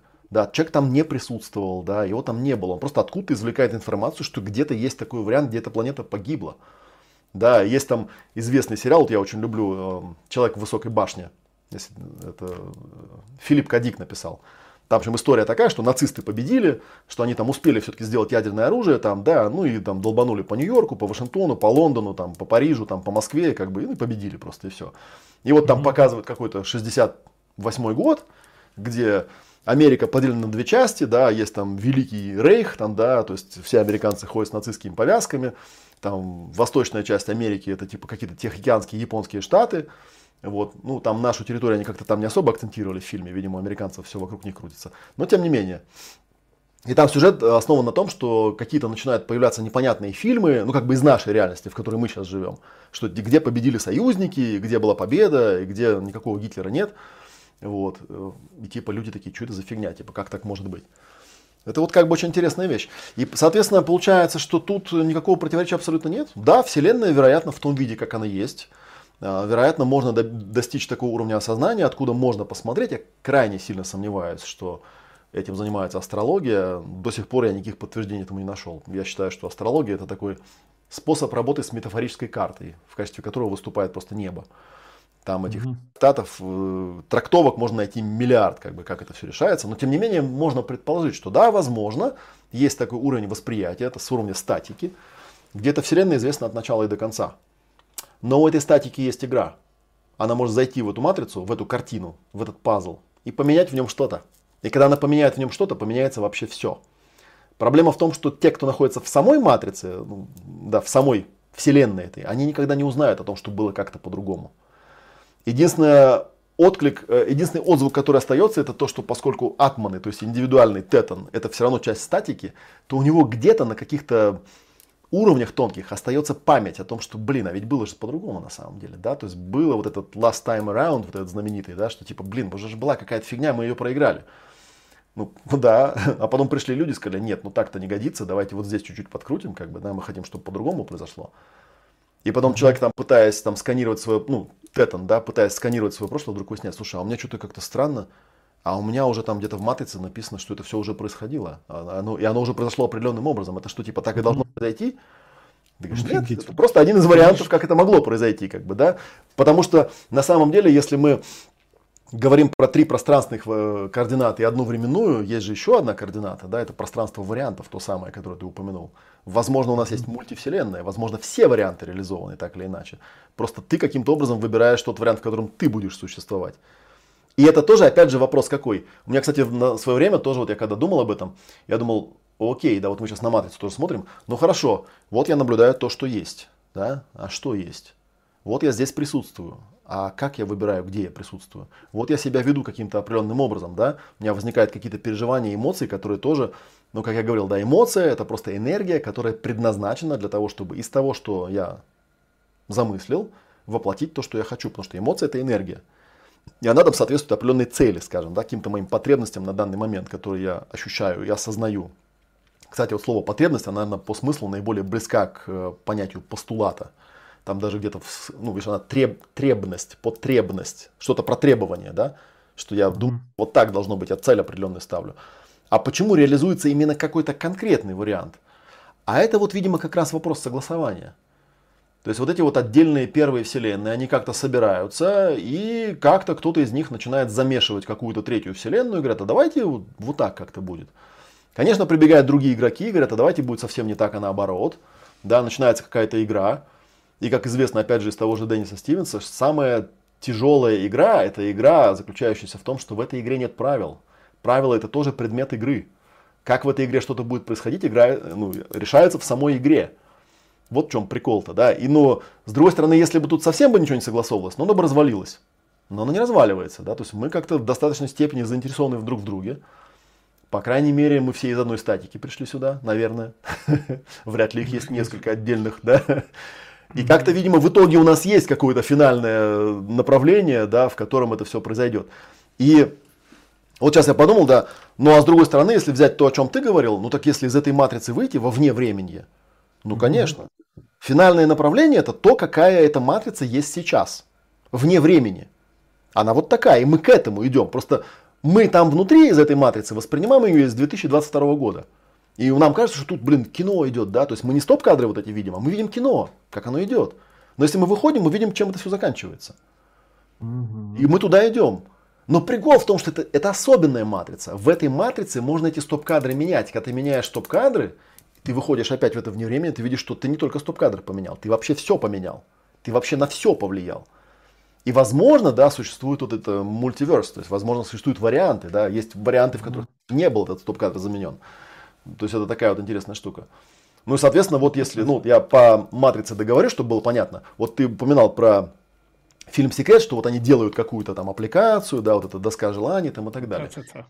Да, это они работают с э, параметром, который в матрице называется воображение, идеальная ситуация. То есть он берет идеальную ситуацию, и, кстати, обрати внимание, что им предлагают не рисовать ее там или изображать как-то. Нет, им предлагают сделать аппликацию. То есть взять реальные элементы из реальной вселенной угу. и собрать из них ну, что-то, что я хочу. Коллаж Коллажик такой сделать. Да? То есть это не совсем воображение, вообще говоря. Оно воображение в том смысле, что ну, такого сочетания элементов, конечно, в природе не было. Но сами-то элементы, они известные. Сами элементы, они уже согласованы. А дальше уже возникает вот это, это уже другая тема, это скорее вот, наверное, для отдельной может быть, какой-нибудь трансляции, да, что а теперь тебе нужно надеть такую бытийность, потому что в этой идеальной ситуации есть идеальный ты в идеальной роли. И не факт, что ты эту роль можешь надеть. Можешь ли ты ее надеть? Если ты можешь, то твой постулат сбудется. Если ты не сможешь, облом. Это просто будет просто картинка на стенке. И все. Угу. Даже если ты наблюдал то, что есть, даже если ты честно присутствовал, даже если ты все эмоции направлял в правильное поведение, даже если ты четко осознавал свои потребности, согласовывал их с целями, даже если ты прописал себе эту идеальную картину, слушай, но... Вот, кстати, все книжки про великих людей, э, о том, как они достигли успеха, они зачем пишутся? Это ну, типа, встать на место этого человека и посмотреть, какая у него была существующая ситуация, да, как он там в нее попал, как он себя вел в этой ситуации, какие у него были потребности и цели, какая у него была идеальная картинка. Но, блин, а дальше, дальше вот этот самый сокрушительный барьер возникает. Но ты ведь не можешь стать Стивом Джобсом. Ты не можешь надеть на себя роль Стива Джобса ну, угу. по, по ряду причин, да, по огромному количеству причин, да, и это вот самый большой вопрос, что вот на это а, актуальные матрицы проявленных целей, как я их называю, да, или актуальная масса проблема целей, это, это самый сокрушительный барьер, потому что ты можешь все сделать и упереться просто в роль. Ты не можешь стать таким, все. В этой вселенной для тебя нет такой опции. Посмотреть можешь снаружи, да, вот был такой Стив Джобс, он этим стал, а стать этим не можешь. Кроме того, ты можешь роль эту еще препарировать, вот эта тема, которая часто касается, но я, я уже продаюсь до конца, да, там личный кодекс. Что такое личный кодекс? Это набор постулатов, которые определяют эту роль, да, то есть как она действует, да, ну, то есть на неком уровне, на неком внутреннем уровне это называется убеждение. То есть как эта роль действует. Опять же, блин, роль-то ты, может, ее и наденешь внешне, но ведь у нее есть внутренняя структура. И у нас тоже постоянно ведется какая-то игра. Например, вот ты веришь в то, что очень богатые люди на этой планете всегда действовали этично и никогда не нарушали законов? И поэтому заработали большие деньги. Угу. Ну, конечно, конечно. А конечно, мы верим, да, мы искренне в это верим, об этом во всех книжках говорится, да, что, ну да, все же бизнесмены, которые заработали миллиарды, они всегда себя вели честно, никого не обманывали, никого не кидали, да, никогда не нарушали никаких законов, они просто ну вот да. исполняли свою мечту, там, американскую какую-то или там китайскую. Были Россию. очень способными. Да, они были очень способны, они какие умные были просто, да, у них просто вот все. Ну да, и ты потом пытаешься стать э, Ренатом Ахметовым, да, и такой, ой, что-то как-то это... Если там копануть, то выясняется, что там что-то, блин, какая-то очень неприятная под капотом, подноготная. Как бы я не могу таким быть. Я просто не способен. Но если ты не способен, ты никогда не станешь таким же богатым, как он. Обломись, товарищ, как бы, да. Идея ну, о том, что что-то можно сделать на белом свете как-то. То есть тебе нужно четко понимать, что есть личный кодекс, да, это некая открытая часть, это то, что ты считаешь правильным, а есть убеждения реальные, да. Например, человек говорит, ну, обманывать, конечно, нельзя, но если никто не узнает, то можно. И это его реальное убеждение. Тихонько. А по личному кодексу не написано, не, я капец какой этичный, никогда никого не обманываю, да. Вот такая фигня. Угу. Исходя из этого уже строится конкретный план, то есть вот это вот принцип постепенности, да, который, э, чем он хорош. Вот я иногда людей спрашиваю, чем план отличается от списка действий. Потому что когда обычно людей спрашивают, что такое план, они говорят, ну список действий. Я говорю, да, это понятно. А чем план от списка действий отличается? Как вот, зачем придумано слово план? А там отличие очень элементарное. План это список действий, в котором каждый пункт выполним. То есть он возможен. Вот тогда это план. Но можно составить mm-hmm. такой план, который будет просто тупо списком действий. То есть он как бы список-то он список, только ты ни одно из этих действий сделать не можешь. Или некоторые не можешь сделать. Хотя план есть. У нас есть план заработать миллион. Отличный план. Как ты собираешься это сделать? Ой, это я не знаю. В этом-то и проблема, это не план. Это даже не постулат. Это вообще черти что. Это просто мыслишка какая-то, да? И ну, да. только вот если ты все вот это прокачал, и ты принял какое-то решение и действие, и то ты сделал это действие, вот тут надо, наверное, вернуться в эту сейчас э, тут у меня мешается наша вот эта фигня с картинками. Тут надо вернуться вот сюда вот, да? Вот я показывал там, вот внешняя среда, ты ее там воспринял, вот мы прошли. Тут на самом деле вот эти вот части внешние и внутренние, они параллельно идут, да? Вот из внешней среды воспринял количество, конечное количество параметров, да, у тебя есть, э, сразу идет полярка, да, во-первых, что есть, а что хотелось бы, да, ситуация ее идеальное воплощение. Второе, mm-hmm. это сознание твое, кем ты себя осознаешь и кем ты мог бы быть, то есть роль, да, это вот как раз тета. Насколько ты проявлен в этом мире как способное существо, которое что-то может здесь вообще воплощать, в принципе, потенциально. Дальше у тебя с внутренней стороны идут эмоции, а эмоции представляют собой определенные стратегии поведения. Потому что если ты находишься в диапазоне от безысходности до подлости, то, наверное, ты не очень как бы способный человек, мягко говоря, да. Ну и, соответственно, mm-hmm. вся шкала Хаббарда эмоциональная, она говорит о чем? Что это просто, что, это, что за шкала? Это шкала, которая предсказывает, насколько ты будешь успешен. Чем ниже ты по этой скале, тем вероятность это ниже. Дальше ты... Получается, что постулаты, да, вот тоже имеют свое качество синхронизированное. То есть Конечно, потому что если ты посмотришь на вот эту знаменитую шкалу, шкалу Хаббарда, там, да, там есть уровень постулатов, но люди забывают то, что я уже сказал, что они забывают, что верхние уровни, они включают в себя все предыдущие. То есть верхняя стратегия поведения это не просто высшая стратегия поведения, это стратегия поведения, которая включает в себя гибкость в использовании любой другой стратегии, которая находится ниже по этой шкале. То есть постулаты подразумевают оптимальное использование усилий, например. Не отказ от них, что типа я тут сквозь стену пройду в экстеризованном состоянии. Да нет, ты пройти сквозь стену можешь в любом состоянии. Тебе нужно выбрать правильную стратегию. Как ты это собираешься сделать? Можешь это сделать в тоне злости. Сказать, да блин, задолбал эта стена, нахрен ее, подорвите, блин, динамитом, чертям собачьим, как бы, да, я хочу пройти на ту сторону. И это сработает. Если тебе эта стена не волнует, как бы, да, почему нет? Ну и дальше там идет тактика и планы, и потребности только на основании согласования вот этого всего. А ты представляешь, да, то есть вот эта вся фигня, она в рамках большой игры будет работать только если игроки, которые рядом со мной, они все вот эти моменты воспринимают примерно так же, как и я. То есть они видят ситуацию, как я, и они видят идеал так же, как я. Наши роли, они как-то дополняют друг друга, да, и мы в этой матрице поддерживаем друг друга. Наши эмоции, энергии, то есть стратегия, она тоже как бы, да, взаимодополняющая какая-то, да, и наши потребности, они понятны, и мы тактику и планы строим в соответствии с ними, и тогда наше решение, оно сработает. И мы выполним какое-то действие, и мы опять попадаем туда же. Вот я говорил, что эта шкала, она кольцевая, то есть мы попадаем в результат. Этот результат находится там, в этой вселенной, во внешней, которая бесконечное количество параметров. И тогда у нас начинается цикл номер два. И теперь мы смотрим на то, что получилось. И говорим, так, а это то, что мы хотели или нет? Вот. И, кстати говоря, вот тут, если уж ну, чуть-чуть зайти э, в этот самый, есть такая штука, называется боевая матрица. Да? Наблюдение, ориентация, решение, действия.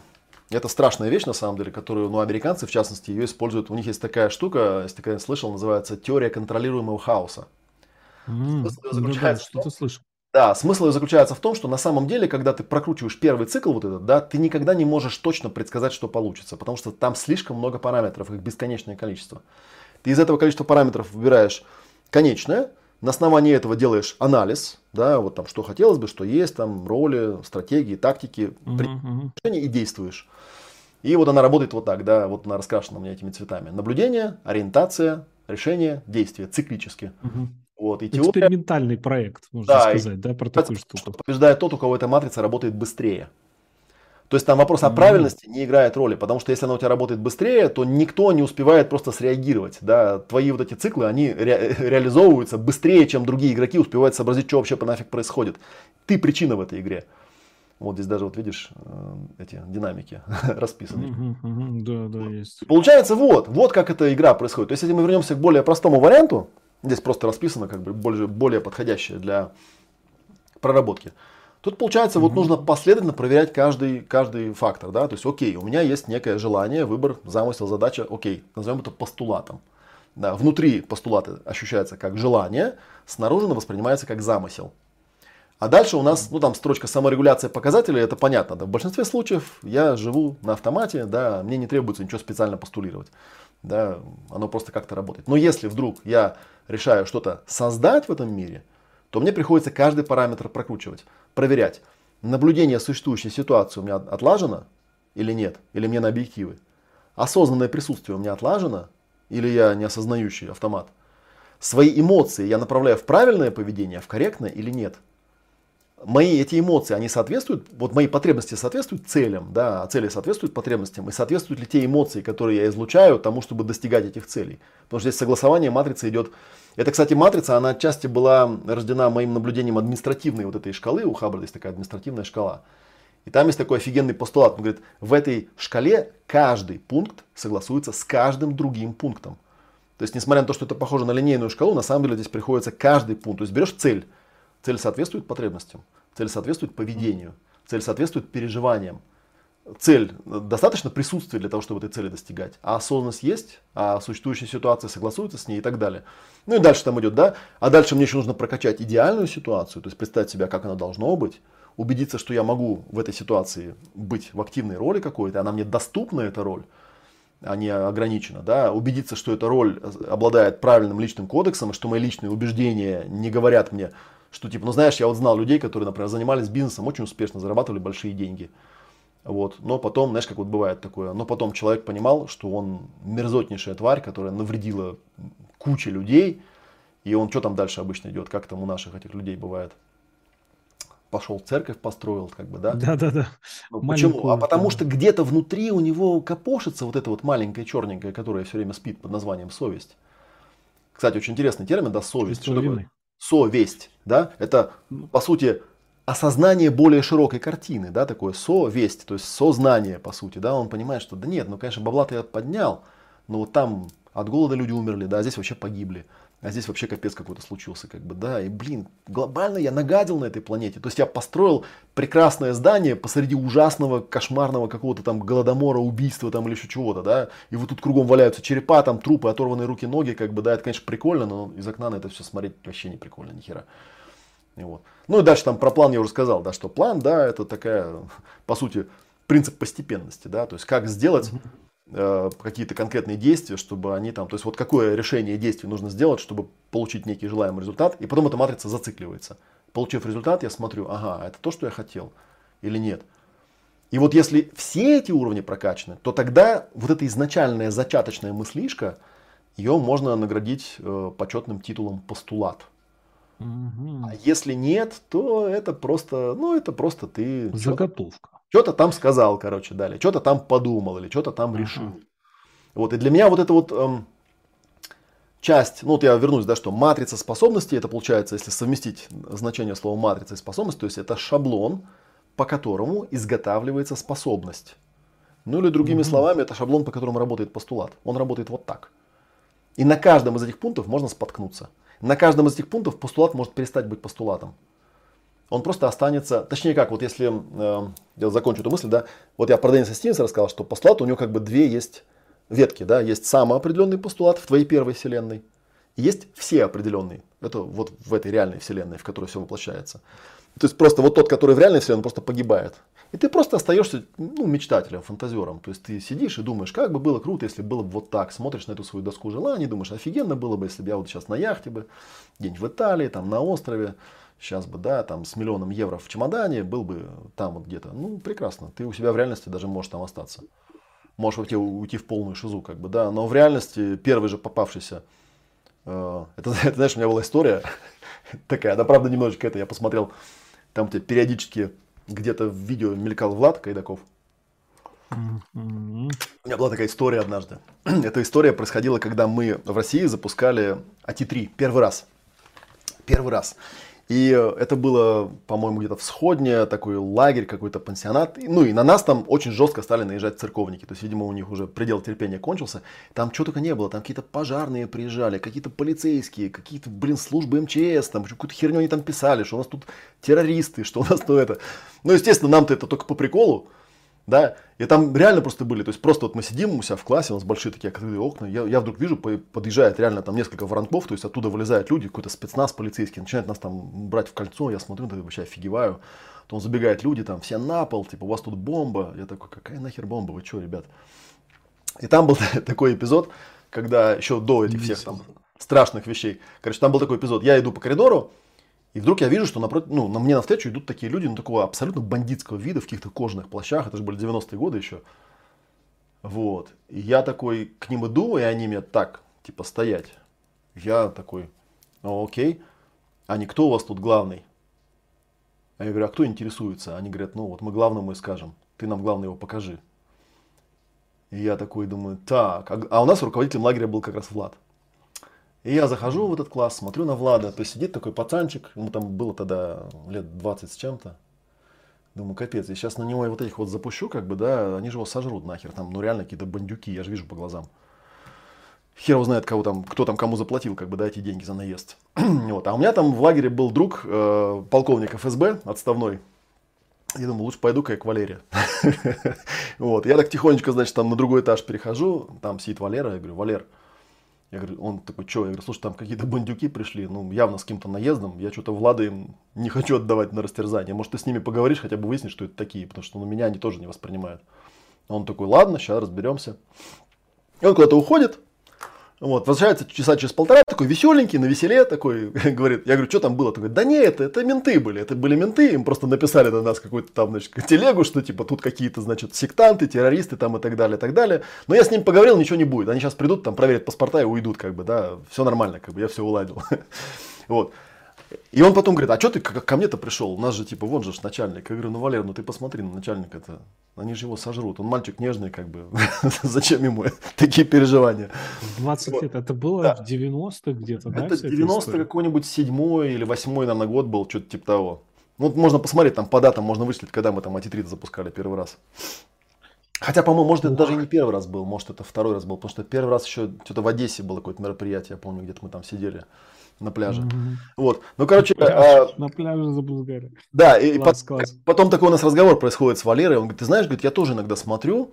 Вот. А он такой был начинающий еще саентолог, как бы, да, он на этих смотрит, они же там все какие-то АТИ. Он говорит, слушай, АТИ это такой человек, знаешь, который вот он, грубо говоря, там стоит на улице во Владивостоке, голый, без ничего, вообще без ничего, как бы, да, а через три дня он там в Москве, в шоколаде, как бы, на нормальной машине, как бы, да, весь там при всех делах, как бы, и так далее. Просто потому, что он умеет вот так с людьми взаимодействовать, что он себе это все добыл. Вот это да. Я говорю, ну да, вот как бы, это вот как раз мне очень понятный критерий. Вот. А тут, говорит, такая, я не понимаю, у людей там какая-то организационная проблема, вот они там хнычут, что-то бегают, там, что это за фигня такая, как бы, это что-то не то. Я говорю, слушай, ну я вот с тобой согласен. То есть при всем при том, что я все-таки такой, знаешь, человек клиент-ориентированный, я понимаю, что, знаешь, каждому свое. На самом деле, абсолютно э, никакого, вот я как бы хотел сейчас донести, что в том, что я рассказываю, никакого нет неуважения к Владу, да. Влад такой, какой он есть. Он очень много сделал, на самом деле, очень много крутых вещей. И он сделал многое из того, что, глядя со стороны, другие скажут, да это вообще невозможно было сделать. Как, бы, как он вообще это там, такую тему там прокачал, как он это поднял, там, как он это выволок вообще, как он не сломался, да, как я, я безумно уважаю людей, которые, да, вот с 90-х лет, они до сих пор этим занимаются, то есть они эту тему как-то волокут, они ее развивают, они там какие-то журналы пишут там и так далее. Это вообще капец как круто, потому что я знаю сотни людей, которые просто обломались такие, так, херня какая-то и ушли просто и все. Вот с ними, как бы, да, их способны не назовешь. А такие люди... Но тем не менее, тем не менее, как бы, да, есть критерий тут достаточно такой прозрачненький, да, то есть что такое э, угу. постулат, да, постулат это когда ты, то есть если вот совсем, совсем прям, да, к голому скелету свести, постулат это когда ты из ничего взял и сделал что-то. Вот это, наверное, самая крутая версия. Причем не просто сделал для себя, себе там мулечку сплел там на стену, повесил на гвоздик, как бы. Нет, ты сделал для других людей. И эти другие люди смотрят, говорят, вау, типа нифига себе. А до него такого не было, да, вот до него вообще не было такой части. Он там основал какой-то, не знаю, там кусок реальности, да, выстроил, который вообще отсутствовал, его не было в таком виде, в каком он сейчас есть, например, да. Это же круто, это же круто, да. И он нашел каких-то людей, он с ними как-то срезонировал, как-то с ними согласовал эти усилия и все остальные уровни, да, и как-то это все там работало, работало, и бах, тут выдался какой-то результат. Вот это, блин, прикольно, вот это, блин, круто. Супер. Да, это супер, вот супер. Э, я могу э, сказать со своей стороны, что вы, дорогие наши зрители, которые сейчас смотрят прямо нас э, и в Ютубе, и где вы попали на это видео, это, можно сказать, для вас такой, знаете, как э, такой вот повод для вдохновения. Посмотреть вот на все эти аспекты. Мы сегодня пробежались вдоль и поперек по разным вообще, по разным закоулком а, довольно объемной темы постулат. И вообще, если бы мы делали этот стрим 10 раз, то мы бы по-разному вообще бы туда заходили, в зависимости от наших настроений с Олегом, от погоды, от времени года и так далее. Потому что это очень, на самом деле, настолько настолько вот гибкая и многомерная структура. Сейчас там она открылась вот так вот. И, в принципе, та позиция, к которой мы пришли, она достаточно любопытная. То есть, по ходу, я уверен, что у каждого из вас, кто смотрел, были свои озарения, понимания и какие-то вот такие глубокие осознания, которые вы пишите нам в комментариях. Потому что для нас, для людей, которые делают этот проект, для нас ценным очень является именно наблюдение за вашими улучшениями. Что вы поняли, какие у вас были озарения, какие были э, новые вообще смыслы у вас появились, и мы это все читаем и потом э, ощущаем, знаете, как обратную связь от вас. Поэтому не забывайте писать комментарии, подписывайтесь на канал. а, Олега, на, на канал Theta Space Scientology, на канал а, на чистом Рамчай, где мы собираем вот такие вот размышле, размышления, да, то есть мы как создаем вот эту информационную подушку, которая вас, э, это питательная среда, в которой вы можете зайти, побыть в этом поле нашим вот с Олегом и посмотреть, у вас может быть какие-то неожиданные вообще вещи возникнуть. И мы можем этот стрим а, а, с, ну, с тему постулата провести, например, через год, вот ради эксперимента, и посмотреть, как мы вообще вот сейчас, например, смотрим на эту тему. И я уверен, что у нас появится еще больше каких-то новых ракурсов, и мы как-то по-другому откроем. Поэтому тебе, Олег, вообще большое, в принципе, спасибо за то, что ты генерировал, генерировал вот эти смыслы, давал нам обзоры вот этих вот точек зрения и, и ну, вот я могу сказать, что мы приходим к такому наполненному состоянию в конце нашей трансляции. И ну, да, это всегда это действительно то, что вот того. с какой-то... То есть мы же как бы особо-то не, готовили, не готовимся к этим стримам. То есть оно как-то само проявляется, просто смысловое поле задается, создается пространство. И вот оно начинает как-то подтягиваться, потому что, ну, вот как бы затравка пойти в словарь, посмотреть, что это вообще такое есть, да, она всегда прикольная. Но вот когда все остальное начинает вылезать по этому поводу, думаешь, надо же. Вот я, я например, лично я ну, штуки три инсайта поймал. Я даже на это видео потом mm-hmm. сам пересмотрю, потому что пока я там выгружал, думаю, о, это же типа вот, это же вот оно, как оно работает-то, да. Но вот для меня, на самом деле, то есть я просто хотел, наверное, для меня самое ценное здесь именно в том, чтобы донести до, до себя, до тебя, до аудитории, то, что постулат это вот то, что у любимого моего графа Альфреда Коржибского называется многопорядковый термин. То есть это не такое слово, которым можно просто сказать, постулат это вот это. На самом деле на него можно смотреть с разных сторон. И особенно если как бы вспомнить, зачем мы вообще этот термин вводим. То есть нам-то интересно что? Нам интересно стать способными, нам интересно понять, а как эта штука работает вообще, да, то есть, и, то есть не, не с точки зрения, там, что можно называть постулатом, что нельзя, да это все равно, хоть горшком назови, как говорил один известный товарищ, да, как mm-hmm. бы неважно, работает или нет. И когда я стал смотреть это именно с работающей точки зрения, вот тогда я и понял, что да, это прям дает мне карту, и понимание, что вот я беру конкретного человека, я смотрю, так, а у него сейчас с восприятием того, что есть, у него все в порядке? Нет, ага, объективы. А, а с осознанным присутствием у него вообще есть? Нормально все? А, нет, ага, значит, на ТУшке пускай идет, как бы, да, поприсутствует, как бы, да. А вот с эмоциями он умеет как-то, да, там, понимать, что это за эмоции, как они возникают, насколько он их контролирует, насколько он причинен. Ага, нет. Ну, пусть тогда вот, там, да, ковриком позанимается, или там по шкале Хаббарда поработает, как-то попрокачивает.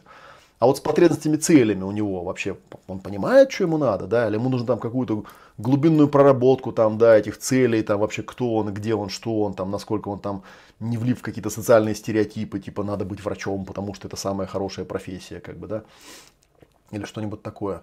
А идеальная картинка, идеальная ситуация у него вообще есть, откуда он ее взял, э, она вообще есть ли у него, пытался ли он хоть когда-нибудь взять и просто составить себе чек-лист, да, а что вообще должно быть-то, как оно должно быть, что я хочу, насколько этот чек-лист не галлюцинаторный, насколько он там не взят из фильмов Уолта Диснея, там, условно говоря, да, или какой-то ерунды. Вот. Потом какие-то, да, глубинные начинаются вещи, которые, ну да, можно их, в принципе, не касаться, но если человек серьезно занимается проработками, это да, но есть же формула там быть, делать, иметь. Быть это роль, делать это личный кодекс, там, да, и план, и действие это вот конкретная вещь. То есть, а я могу вот в эту идеальную картину надеть на себя вместе с ролью, да, там, сделать все эти действия по определенному плану, и что-то получилось, чтобы, да. И в финальный момент, как бы, насколько я вообще могу оценивать то, что получилось, насколько я могу эту матрицу, вот я в конце говорил, это боевая матрица, насколько я могу циклически эту матрицу проворачивать, потому что я, с одной стороны, не хочу быть э, перфекционистом, я понимаю, что с первого раза вряд ли оно получится на 100%, как я хотел бы. Потому что если бы так было бы, то какой смысл в этой игре? А с другой стороны, не быть прокрастинатором, да, который садится такой, не, ну, блин, я не знаю, там, сейчас что-то я не знаю, вот сейчас я начать не могу, давай завтра, давай завтра, давай стрим завтра сделаем, что-то сегодня я с мыслями как-то не собрался, да. Нет, он просто идет, там, сделал, что-то получилось, прекрасно, да, через год сделаем еще раз другое что-то получится, да, еще лучше, наверное, да, или более уместно. И он научается этой матрицей пользоваться. Там наблюдение, ориентация, решение, действие. Наблю... Посмотрел, что получилось, понаблюдал. Наблюдение, ориентация, решение действия. И человек постепенно-постепенно эту матрицу нарабатывает, она становится для него простым и привычным способом действия.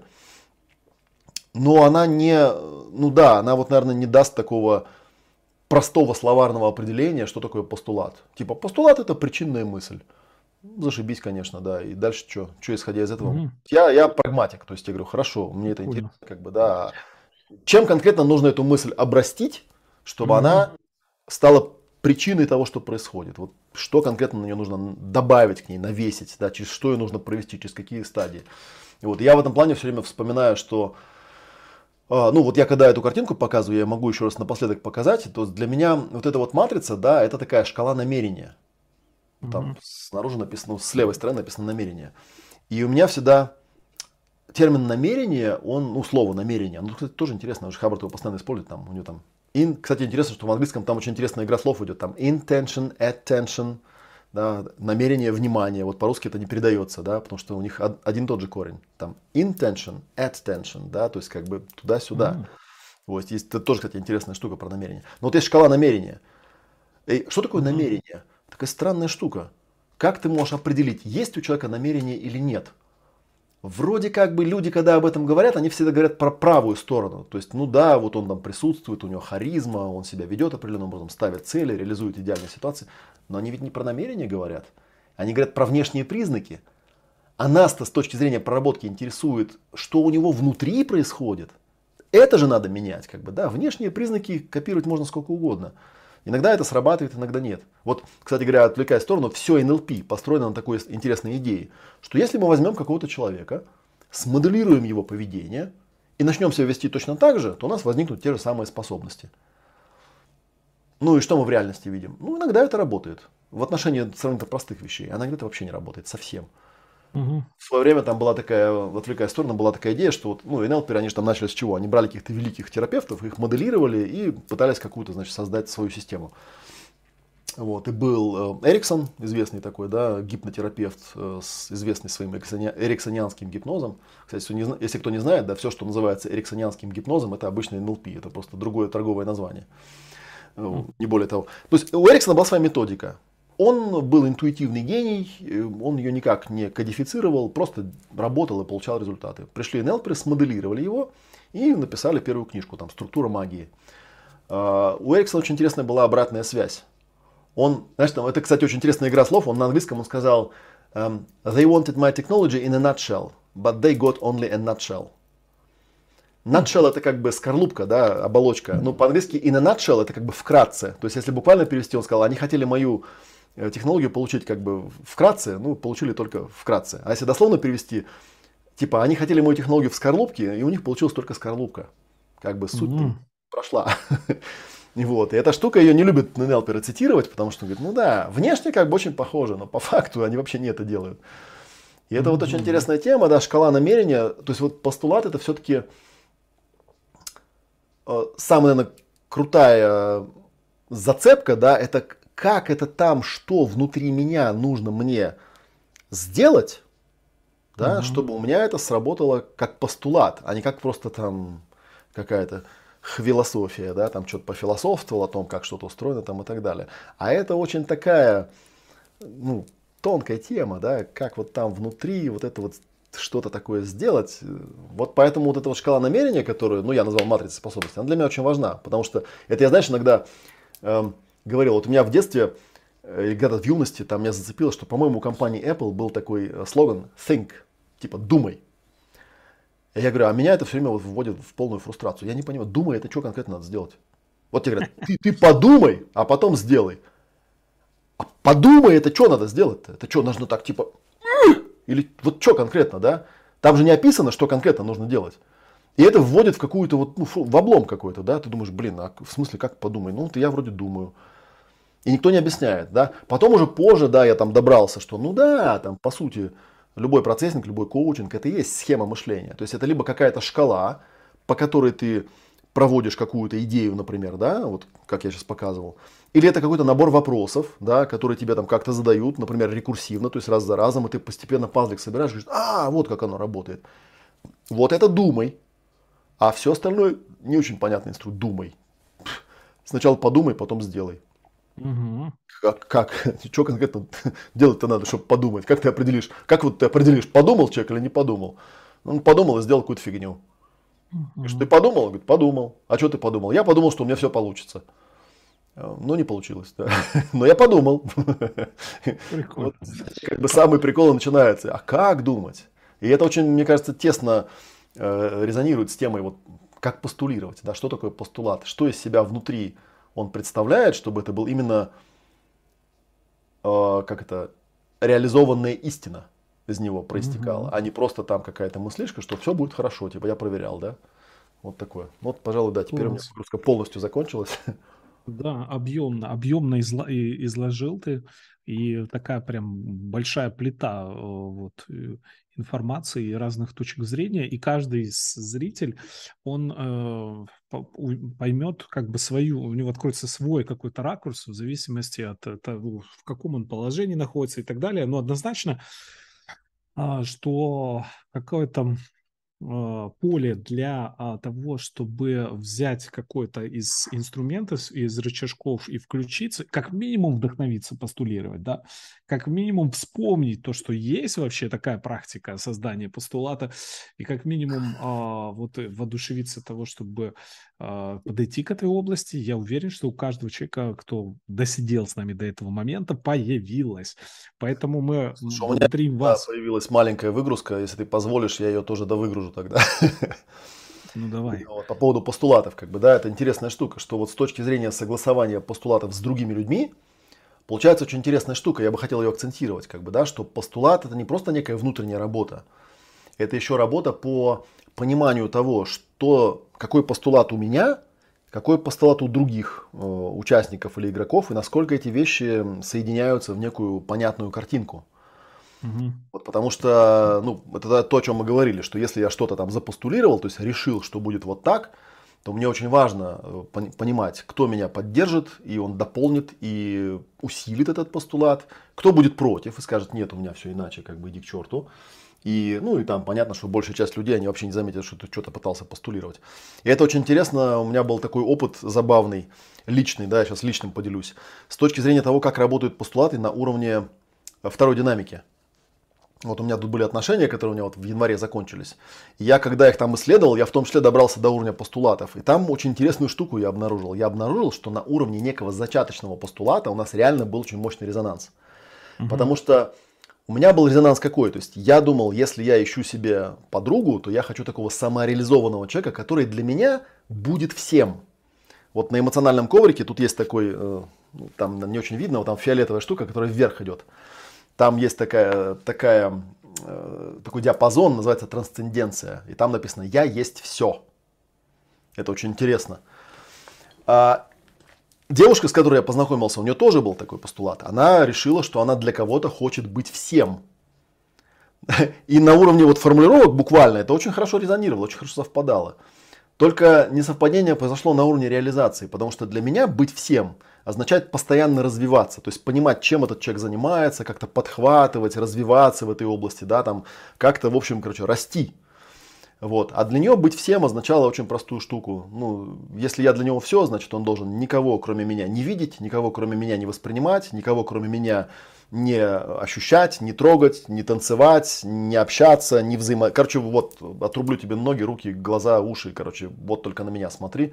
Я вообще тут недавно только понял, что у нее там была такая история, э, она была знакома с мальчиком парализованным, и это была история счастливой любви. Ну, не очень счастливой, потому что он умер в итоге. Я подумал, это очень странная метафора, да, потому что любить парализованного инвалида очень легко. Можно воображать себе любые идеальные ситуации, потому что ни одна из них реально не воплотится никогда. И можно для него быть всем, конечно, потому что а что у него там все ниже шеи было парализовано. Так забавно. И эта вот штука, к чему я хотел сказать, что как это интересно работает. То есть бывает такая штука, когда мы с кем-то на поверхностном контакте ощущаем очень мощный резонанс.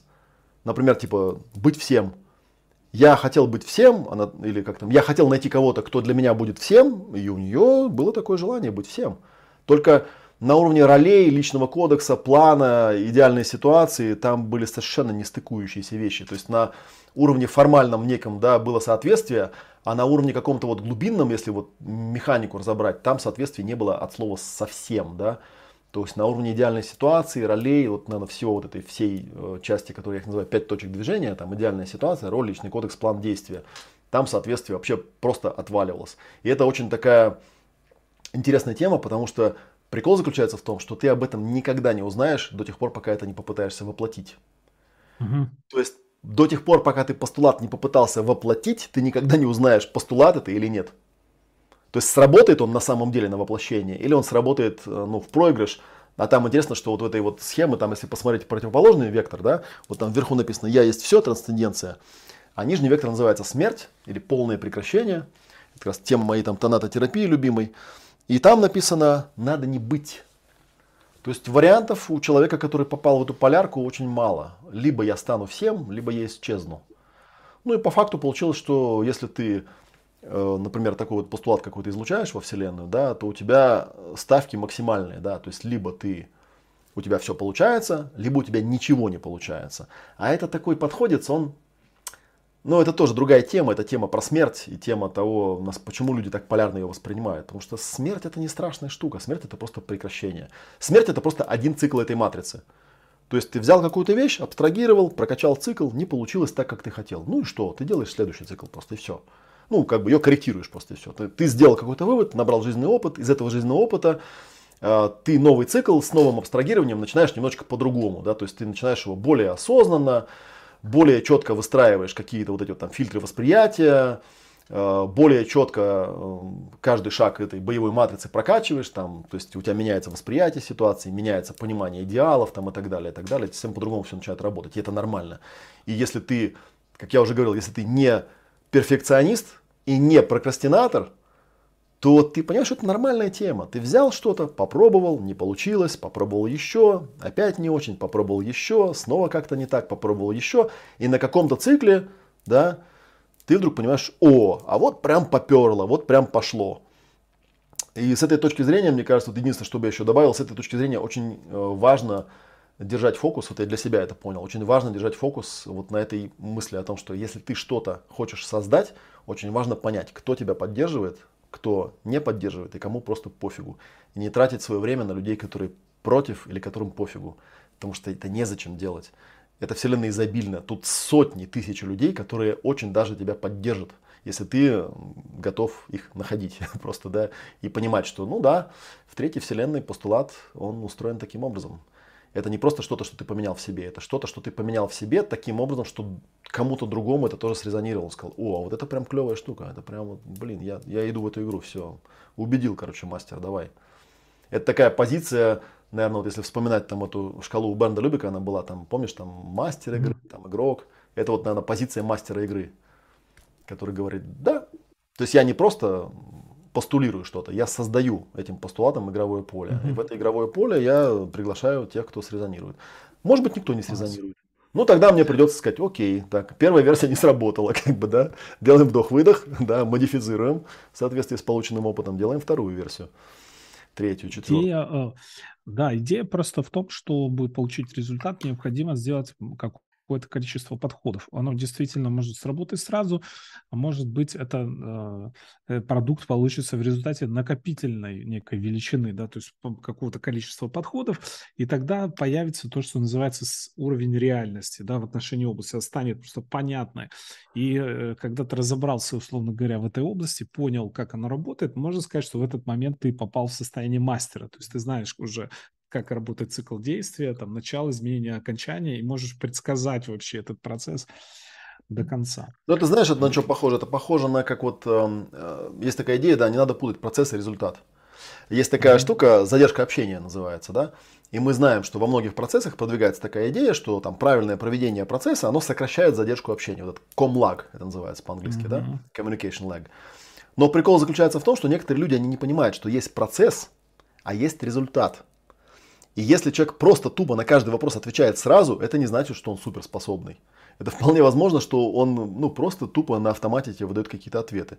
И что задержка общения, она сначала тебе находит какую-то тему, в которой ты реально жестко тупишь. И ты начинаешь ее прояснять.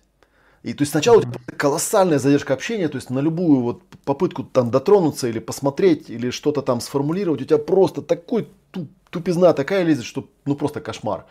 Но со временем, как бы, да, со временем она потихонечку начинает уменьшаться, уменьшаться, уменьшаться, уменьшаться, уменьшаться, уменьшаться.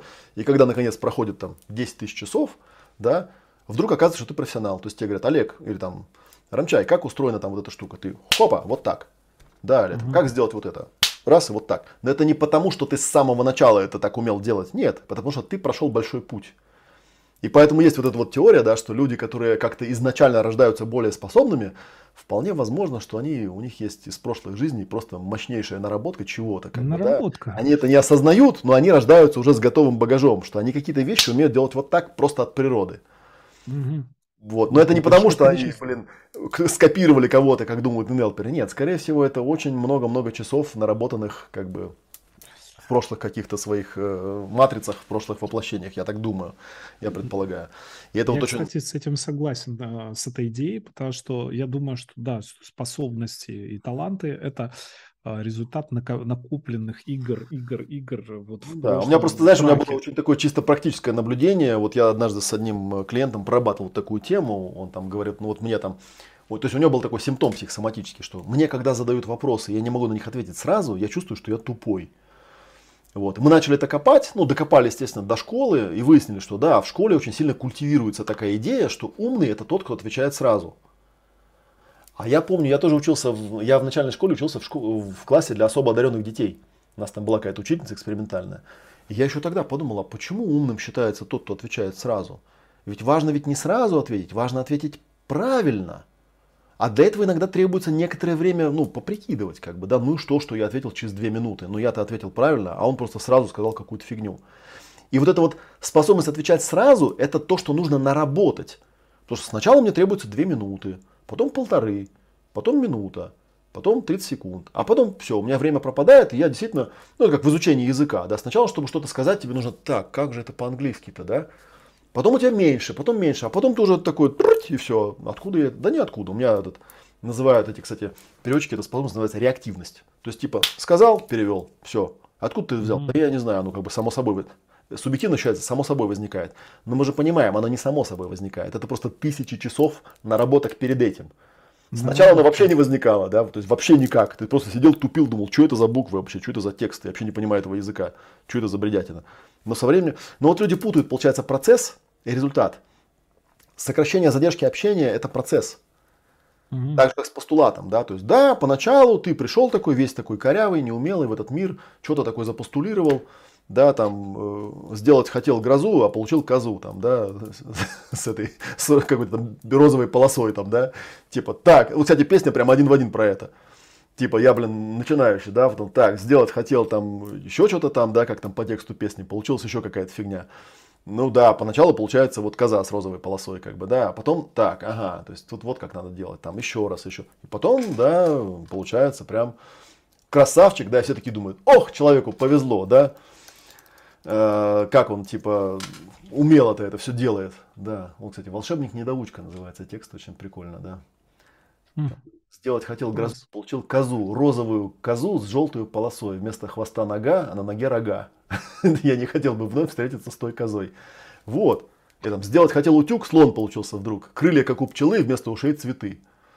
Ночью мне снится сон, плачут коза и слон, плачут и говорят, что с нами сделал ты. Это же как раз вот про это. Потому что, по идее, тут как бы нужно, ну да, вот сначала у меня получился вот такой странный слон, как бы, да, ну, как объяснили, так и сделал. Вот. Потом еще раз попробовал, потом еще раз попробовал, как бы, да, а потом, в конце концов, получилось у меня то, что надо. И это потому, что я не боялся эту матрицу прокручивать столько раз, сколько надо. То есть я не прокрастинировал и не, э, не был, ну, как перфекционисты, да. Там, в принципе, у, и у того, и у другого, у них же заряд-то один и тот же, они боятся получить результат. То есть только прокрастинатор, он как бы вообще ничего не делает, а перфекционист делает, и он недоволен все время, да, и он как типа, блин, типа. То есть он как бы циклы эти не разделяет. Ну, сделал, mm-hmm коза получилась. Еще раз сделал, ага, уже что-то более похожее. Еще раз сделал, еще раз сделал. Ну, там на 101 раз у него, там на 108 раз у него, оп, оп, все получилось теперь. Вот как это делается. И вот такая вот тоже интересная штука. Класс. Это важно. Это важно, потому что некоторые люди, которые занимаются процессингом, они вот эту штуку не догоняют. Что никто не требует от тебя, чтобы ты правильно отвечал на вопросы. Выгружай, что есть. И на 108 раз ты выгрузишь, наконец, поймешь, как это устроено. Но тебе mm-hmm. нужно этот путь пройти. Сто процентов. Ну, оно же э, банк э, бессознательного состоит да. из как Кстати, если вот, э, ну, условно, есть еще такой вопрос, тоже он привязался мне сюда. И еще есть такая идея, такое наблюдение, да, что вот как возникла шкала эмоций, да, что по ходу проработки человек по этой шкале, ну, повышается, растет. Там ну, да, да, да. Так и написано. По да, ходу сессии. Четыре диапазона там, да, и мы типа что замечаем? Диагностически, что диагностически у нас клиент, он растет по тону. значит мы все делаем правильно. Но если мы вспомним, что вот это есть параллельная шкала от усилий до тайны, там, да, и вот где-то на которой постулаты вверху, эта же шкала работает точно так же. Да, ты берешь какую-то ну, область, и сначала ты там вообще в каких-то нехороших состояниях. Сначала для тебя это вообще тайна. Ты вообще не понимаешь, что это такое, как бы, да. Вон я тут купил этот диджейский пульт, трактор. Я смотрю, капец, еще не понимаю, там куча ручек каких-то. Как? Это для меня полная тайна, как он работает. Я не знаю, я не умею, я никогда не пользовался этим, да, я только собираюсь пойти и научиться.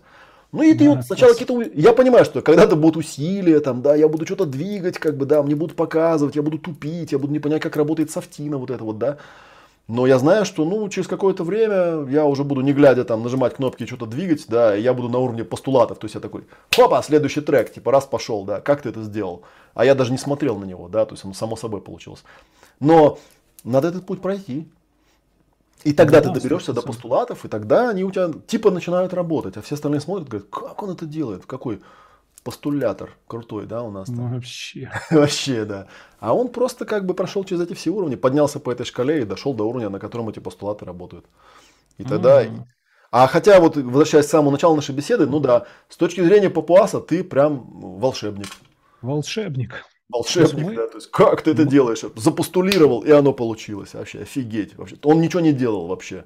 Ну да. То есть мы зазываем тебя, наш слушатель и зритель, к тому, чтобы осуществлять практику, нарабатывать мастерство, и тогда уже воплощение будет в бюллетенях э, искусства Хаббарда. Там есть такая, э, ну, достаточно красочное описание этой истории, что само по себе искусство – это его миссия, это донесение некого послания, поэтому оно попадает под формулу коммуникации, формулу общения.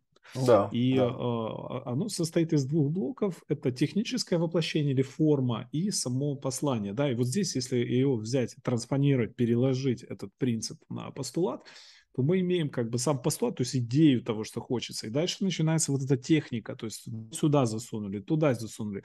Здесь оно отб- отбрыкивается назад. Еще что-то. Мы не затронули еще такую глобальную тему, которая называется внутренний противопостулат, потому что кто-то получил да, да. там по, по шапке, и у него там не хочу вообще с мужиками иметь ничего общего, да, постулат у женщины. Это уровень... А потом она забыла про него, и давай его пытаться достигнуть. Да, а это на матрице у самой есть решение, что багаж, не хочет. Да, с чем ты пришел, он, к сожалению, может очень сильно конфликтовать, да. Там какие-то вещи, знаешь, там типа из серии, там, да, ну я не знаю, там, если вот мою любимую вторую динамику вспомнить, да, там выходит женщина замуж за мужчину и такая, или как там это, помнишь, был такой фильм «Анализируй это», когда он там приходит, этот психоаналитик, гости к мафиози, а у него там в аквариуме плавают голые девушки, он типа, хочешь, типа, одну? Он такой, типа, а как же жена? Он говорит, ты что, с ума сошел? Как я со своей женой это буду делать? Она же этими губами моих детей целует. Ты думаешь, интересный у чувака конфликт внутри, да? То есть, что за такой вот бред. Вот, то есть, это такая Сто процентов. А, ну, класс. Я уже, вот мы с тобой установили рекорды всех моих каналов по таймингу. И я прям дошел уже до плавающей стрелки, то есть у меня вообще уже ушли любые эмоции, я вышел в такое, знаешь, созерцательное, как ты да. вначале упомянул состояние, и в принципе в эту топку уже можно сколько, можно хоть марафоны делать, там 40 часов мы обсуждали постулат когда-то в 22 году с Олегом Матвеевым, такая может быть байка через 150 тысяч лет. А, ну, офигенно, офигенно, но это еще видишь грани. То есть, получается, вот у нас появилась тоже такая дисциплина, что прошлый опыт о индивидуальный человека, его уникальная конструкция вот этих противопостулатов, решений, она тоже, оказывается, влияет на способность постулировать. Если ты, у тебя есть решение, что я там а, подсознательно что-то не могу, то ты постулируй, не постулируй, ты все равно не сможешь. То есть тебе нужно разобрать вот эту внутреннюю модель, которая у тебя в, в, на той стороне твоей вселенной. И тогда, когда оно отвалится, у тебя, может быть, там уже существует сверкающий постулат того, чтобы что-то было. Просто он находится в позиции минуса, да, а тебе нужен плюс. В общем, представляешь, это настолько многомерная вообще э, история. Я бы сказал, что постулат – это даже некая одна из определений вообще слова «жизнь», по сути. Да? То есть, по сути, это как бы некое воплощение, действие, движение в рамках э, проявленной Вселенной. Вот такой вот тоже я поймал сейчас в инфополе уже. Мы от, открыли эту трубу, знаешь, именно, и оно тут наваливает разные идеи. А, хорошо. Насколько ты удовлетворен на этом этапе раскрытием темы? Ну, хорошо, у меня прям вот я сейчас, я понимаю как бы две вещи. С одной стороны, я понимаю, что вроде выгрузка произошла полностью, с другой стороны, я подозреваю, что если я это видео сам пересмотрю, то, наверное, можно из него будет нацеплять уже тем 5 или 6 для следующих подобных стримов. Потому что мы что-то так как глобально взяли вообще. Там много было моментиков, которые можно ну, зацепить и более подробно их раскрутить. Но я думаю, что на сегодня уже мы действительно в плавающей стрелке. Всплываем. Там хорошо. Совершенно верно. То есть мы с тобой, да, разгоняемся. Вот я э, говорю тоже своим там друзьям и так далее. Бывает, вот есть какая-то идея, и вот кажется, что, э, что для нее вот не хватает чего-то дополнить как-то, вот, чтобы двинуться в реализацию. И вот этот метод э, такой вот поговорить, раскрыть, начать об этом говорить, он разгоняет в информационном поле вот этот процесс, и ты как бы раз, разогнавшись, попадаешь в определенное состояние, когда у тебя этот постулат может вот прям быстро литься. И вот мы с Олегом так разгоняем друг друга, разгоняемся друг об друга, и вот так вот получается вот это вот раскачивание инфополя. Так что тебе большое спасибо, что ты э, погрузился, уделил внимание. Наши слушатели и зрители Давайте отправим Олегу Матвею единицы восхищения и теты. Пускай он там, где бы он там ни был, в каком бы времени вы это не смотрели, все равно как тет он получит эти единицы. Отправьте ему прям много, чтобы он просто такой где-нибудь сейчас э, кайфанул от э, прихода неожиданного такой приятной эмоции.